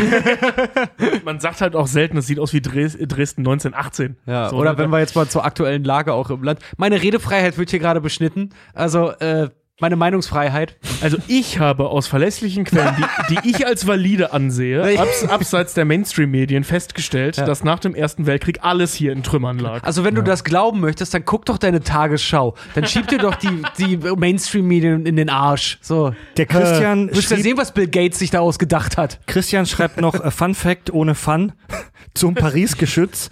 Die abgefeuerte Granate flog so hoch und so lange, dass beim Zielen die Erdrotation mitbedacht werden musste. Sonst hätte sie das Ziel Paris äh, verfehlt. Was denn jetzt für eine Erdrotation? Und das ist auch doch ganz, flach. sagen, was, Ja, was Mann. erzählst du denn für Scheiße? Die haben doch eine krumme Waffe, ge- äh, eine, eine extrem, nee, also tut mir leid, die war so gerade und so präzise, dass sie dir das erzählen mussten, weil sie sonst den Feind direkt eingeschüchtert hätte. wusste- ich wusste- so wird ein Schuh draus. Ich persönlich wusste nicht, dass im Ersten Weltkrieg so ein Scheiß schon eingesetzt Ich wurde. nicht, ne. Das Ich- Ding hat 130 Kilometer weit gefeuert und die haben, Alter. die haben Granaten nach Paris geballert mit dem Ding. Pervers. 130 Kilometer. Hört ihr das, Flat Earther? Hör, hört ihr das bitte? hört ihr das? Nee, mal ohne Scheiß. Jeder, der einen Flat Earther kennt, erzählt den bitte davon. Ja. Vor allem in Paris. Ja. Die werden sich freuen. Ich glaube, laut Flat Earthern, die glauben auch nicht an Paris. Ich muss euch kurz eine win- winzige Geschichte erzählen. Ich habe jetzt vor ein paar Tagen erfahren, dass mein äh, Masseur, ja, ich gehe zweimal im Monat zum, zur Nackenmassage, habe ich, Nacken unten rum. hab ich, erf- hab ich erfahren, dass mein Masseur ähm, Aluhut ist, dass Ah, er echt? Impfgegner ist. Er hat bei Facebook was gepostet, er ist Impfgegner. Und jetzt gehe ich nicht mehr hin. Und wenn er mich fragt, wieso ich nicht mehr komme, werde ich ihm das auch direkt, äh, direkt in die Fresse bei WhatsApp sagen. ja, okay, nächste Zuschrift. Moin, liebe Nerdies. Oh, jetzt habe ich vergessen, mir den Namen aufzuschreiben. Fuck. Hallo, geliebter Okay. Unbekannter. Wir haben, wir, haben gemerkt, John Doe. wir haben gemerkt, dass du uns bemerkt hast. Name wird nachgeliefert. Moin, liebe Nerdies. Nach eurem Griechen-Podcast, der mir empfohlen wurde, habe ich mich natürlich auf Harry Potter gestürzt. Dazu habe ich ein paar Anmerkungen. Erstens, jetzt Ehre an eure Hufflepuff-Hörerin, die uns verteidigt hat. die uns verteidigt hat. Sehr schön. Zweitens, Hufflepuff sind keine Luschen. Luschen. Wenn ihr diese Meinung vertretet, dann werdet ihr von einem elfjährigen Frettchen, Ed Fred, das ist Draco Malfoy, manipuliert, aus dessen Weltsicht Hufflepuffs Luschen sind. Vertreten wir die Weltsicht von Klein Malfoy? Nein. Drittens, ich möchte im Besonderen von Tobi eine Entschuldigung für die Hufflepuff-Beleidigungen und noch eine Harry Potter-Folge. Das wird mir jetzt schwerfallen. Ähm, äh, also ich entschuldige mich dafür, dass ich pauschal alle Hufflepuffs als Loser bezeichnet habe, denn es gibt ja auch äh, den unheimlich erfolgreichen, schrägstrich toten Cedric Diggory. äh, Ey, ich wollte gerade sagen, ich entschuldige mich dafür, dass du meinst, eine Entschuldigung kriegen zu müssen. nein, nein, nein, das, gibt ist natürlich mies, das ist schon mies. Also die, die, also die, die Hufflepuffs, äh, das ist, also das, ist ja das sind ja keine Idioten an sich, das sind nur so. Die spielen halt keine Rolle im Harry Potter-Universum. Sorry, der Einzige, der eine Rolle spielt, ist Cedric Diggory und der ist tot. Und der spielt auch hauptsächlich eine Rolle, weil er tot ist. das- und es wird auch extra gesagt, oh mein Gott, es kommt nie etwas auf Hufflepuff, außer Cedric Diggory. Ja. Hufflepuff sind Ein halt Hufflepuff Chiller. kann immer auch als äh, negativ oder totes Beispiel halt herhalten. Ne? Alter, der, der, deren große Stärke ist, äh, das ist eine tolle Stärke, ist Treue. So, das ist toll. Ja, das, das ist ist also deren, deren, deren Haus, äh, äh, äh, äh, Logik. Tja, der ist Nur- einmal gestorben und bleibt's halt auch. Also im Harry Potter-Universum offensichtlich bleibt der, Nein, was er nein, anfängt, ey, führt er zu Ende. Nein, nein, pass auf, ich will, ich, will, ich will das anders sagen. Ich will das im, im Geiste der, der Hufflepuffler sagen. Also der Hufflepuffler an sich, äh, ne, Treue, Freundschaft und so weiter, alles super wichtig. Das ist auch vollkommen richtig und deswegen sind Hufflepuffler toll. Das Ding ist nur, warum die keine Rolle in der Handlung spielen, ähm, mit Treue und Freundschaft kannst du keine Handlung erzählen. So, also, wenn, wenn Puh, alle nett Tobi, zueinander puh. Nein, das ist doch wahr. Wenn du einen Film guckst, wo alle nett zueinander sind, siehe Kindsköpfe, aus irgendwelchen Gründen gibt es davon zwei Teile, äh, dann hast du einen Film ohne Handlung und ohne äh, Konflikt und das ist langweilig. Deswegen st- siehst du halt Malfoy, also Gryffindor gegen Slytherin, weil das ist halt, da gibt's halt Beef, da gibt's eine Handlung. Naja, da kann ich nur sagen, ich habe jetzt während der Corona-Zeit Stand By Me gesehen, weil ich immer mal sehen wollte, warum die Leute darüber so quatschen, gerade was Will Wheaton auch angeht. Äh, und muss sagen, darum geht's nämlich genau in dem Film. Der war geil. Eine Zuschrift habe ich noch vom Daniel. Ja, aber der, der hat aber auch, ey, egal. Da, da kommt von außen was. Ja, Daniel- aber da gibt's auch eine Leiche. Also. Daniel bezieht sich. Ach so, ich habe noch mal nachgeguckt. Der Hörer oder die Hörerin hat tatsächlich keinen Namen angegeben. Also äh, unbekannterweise vielen Dank für die Zuschrift. Eine habe ich noch vom Daniel. Er bezieht sich auf unsere letzte Stuhlprobe. Also unser Quizformat im Premium-Kanal. Er schreibt, sehr geehrte Herren, ich bin empört. Gestern Nacht habe ich die letzte S-Bahn nach Hause genommen und eine Stuhlprobe gehört. Weil Richard und Tobi nicht in der Lage waren, mir nachvollziehbar zu erklären, was in der Fotografie der goldene Schnitt ist, musste ich das selbst nachsehen. Ja, also ist mit, ist ohne Bilder halt schwer, das, zu beschreiben. Das ist Ne? tatsächlich schwer, ja. Deswegen habe ich meine Wir haben's Halte. gar nicht großartig beschrieben. ja, oder? doch, ihr habt es versucht, aber so, das ist halt ja. ohne, ohne, ohne den visuellen Eindruck ist es echt so, schwierig ja. zu erklären. Na gut. Vor allem mit super leicht. Ja. Äh, Ja, wenn Daniel, du weißt, schreibt, wovon du redest, ist es einfach, klar. Daniel schreibt, deswegen habe ich meine Haltestelle verpasst. ich habe euretwegen eine Stunde zu Fuß nach Hause gebraucht, Oh. nachts, über Feldwege, im Nieselregen. Ihr tragt Verantwortung dafür, dass so etwas nicht passiert, das prangere ich an. Joffrey, Cersei, Walder Frey, Marion Trant, Tywin Lannister, The Red Woman, Beric Dondarrion, Thoros of Myr, Ilian Payne, The Mountain, Richard, Fred und Tobi. Komm direkt nach dem Berg, geil. Ich, ich, ich trage es wie einen Orden. Sorry. muss doch ganz ehrlich sagen, ist das. weißt du, wenn ich nur dafür verantwortlich gemacht werde, ey, geschenkt. Triff uns mal live. Ich glaube, ja. äh, ja. Der Komm Tag Fred zu nah, Bier, der, Bier. sagen, krieg- kriegst ein Bier, aber immer, weißt du, wir müssen immer, immer was Gutes mit was Schlechtem ver. Also, du kriegst ein Bier, aber Fred beißt dir in die Eier. Ach ja, Genau, du kriegst ein Bier, aber nachts auf einem Feldweg, Und das Bier wo ist, wir kein, alleine das ist sind. kein Bier, das ist einfach nur eine Flasche, die wir in den Nieselregen gestellt haben und was drin geblieben ist, verkaufen wir als Bier. Aber es hat in der Nacht nicht geregnet. Es ist trotzdem Nieselregen. Deinen ersten Stammhörer, der dich auf seine Todesliste setzt, vergisst du nie. Dank, danke, Daniel. Danke, Daniel. Das ist immer so dieses, ne, wann haben, wir, wann haben wir die erste einstweilige Verfügung erwirkt? Boah, das war noch, Vieles aus den 70ern ist mir entfallen. So, und dann das haben, wir, Tage. dann haben wir zum Schluss unserer gruftigen Sendung noch die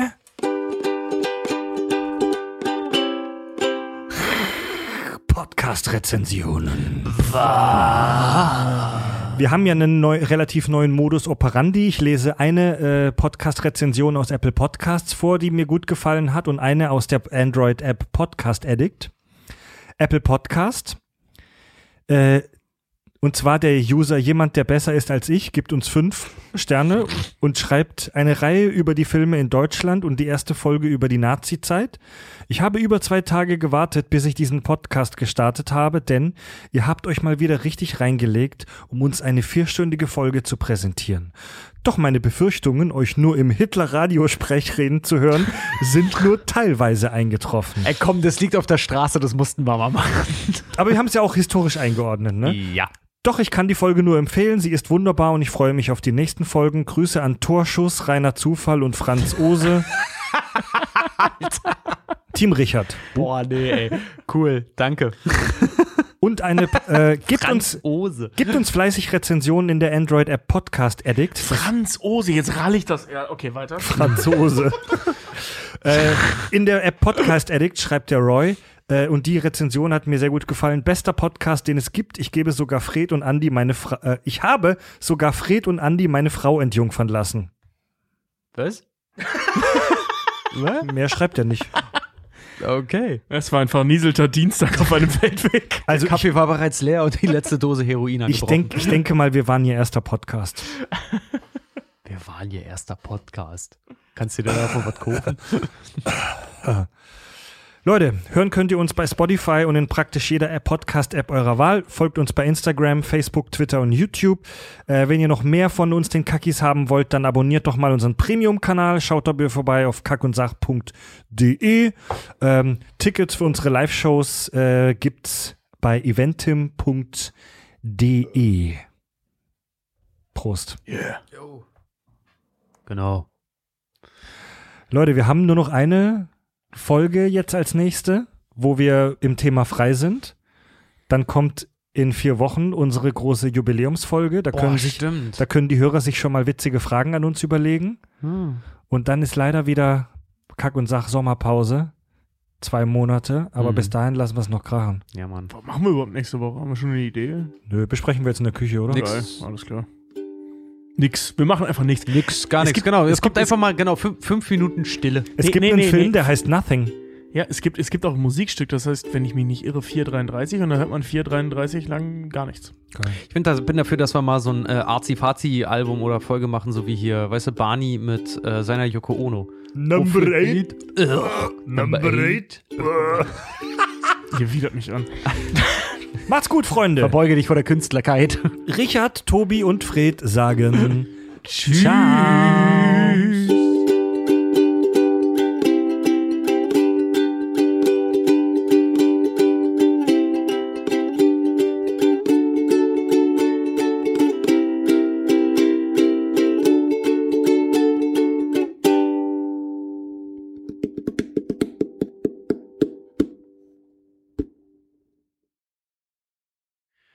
Kinders, das war, was soll ich sagen, ne? Blade, Blade-tastisch. Blade-Taste. Ich habe mir auch die, ganze Blade-Heit des Leibes. Ich habe mir vorhin noch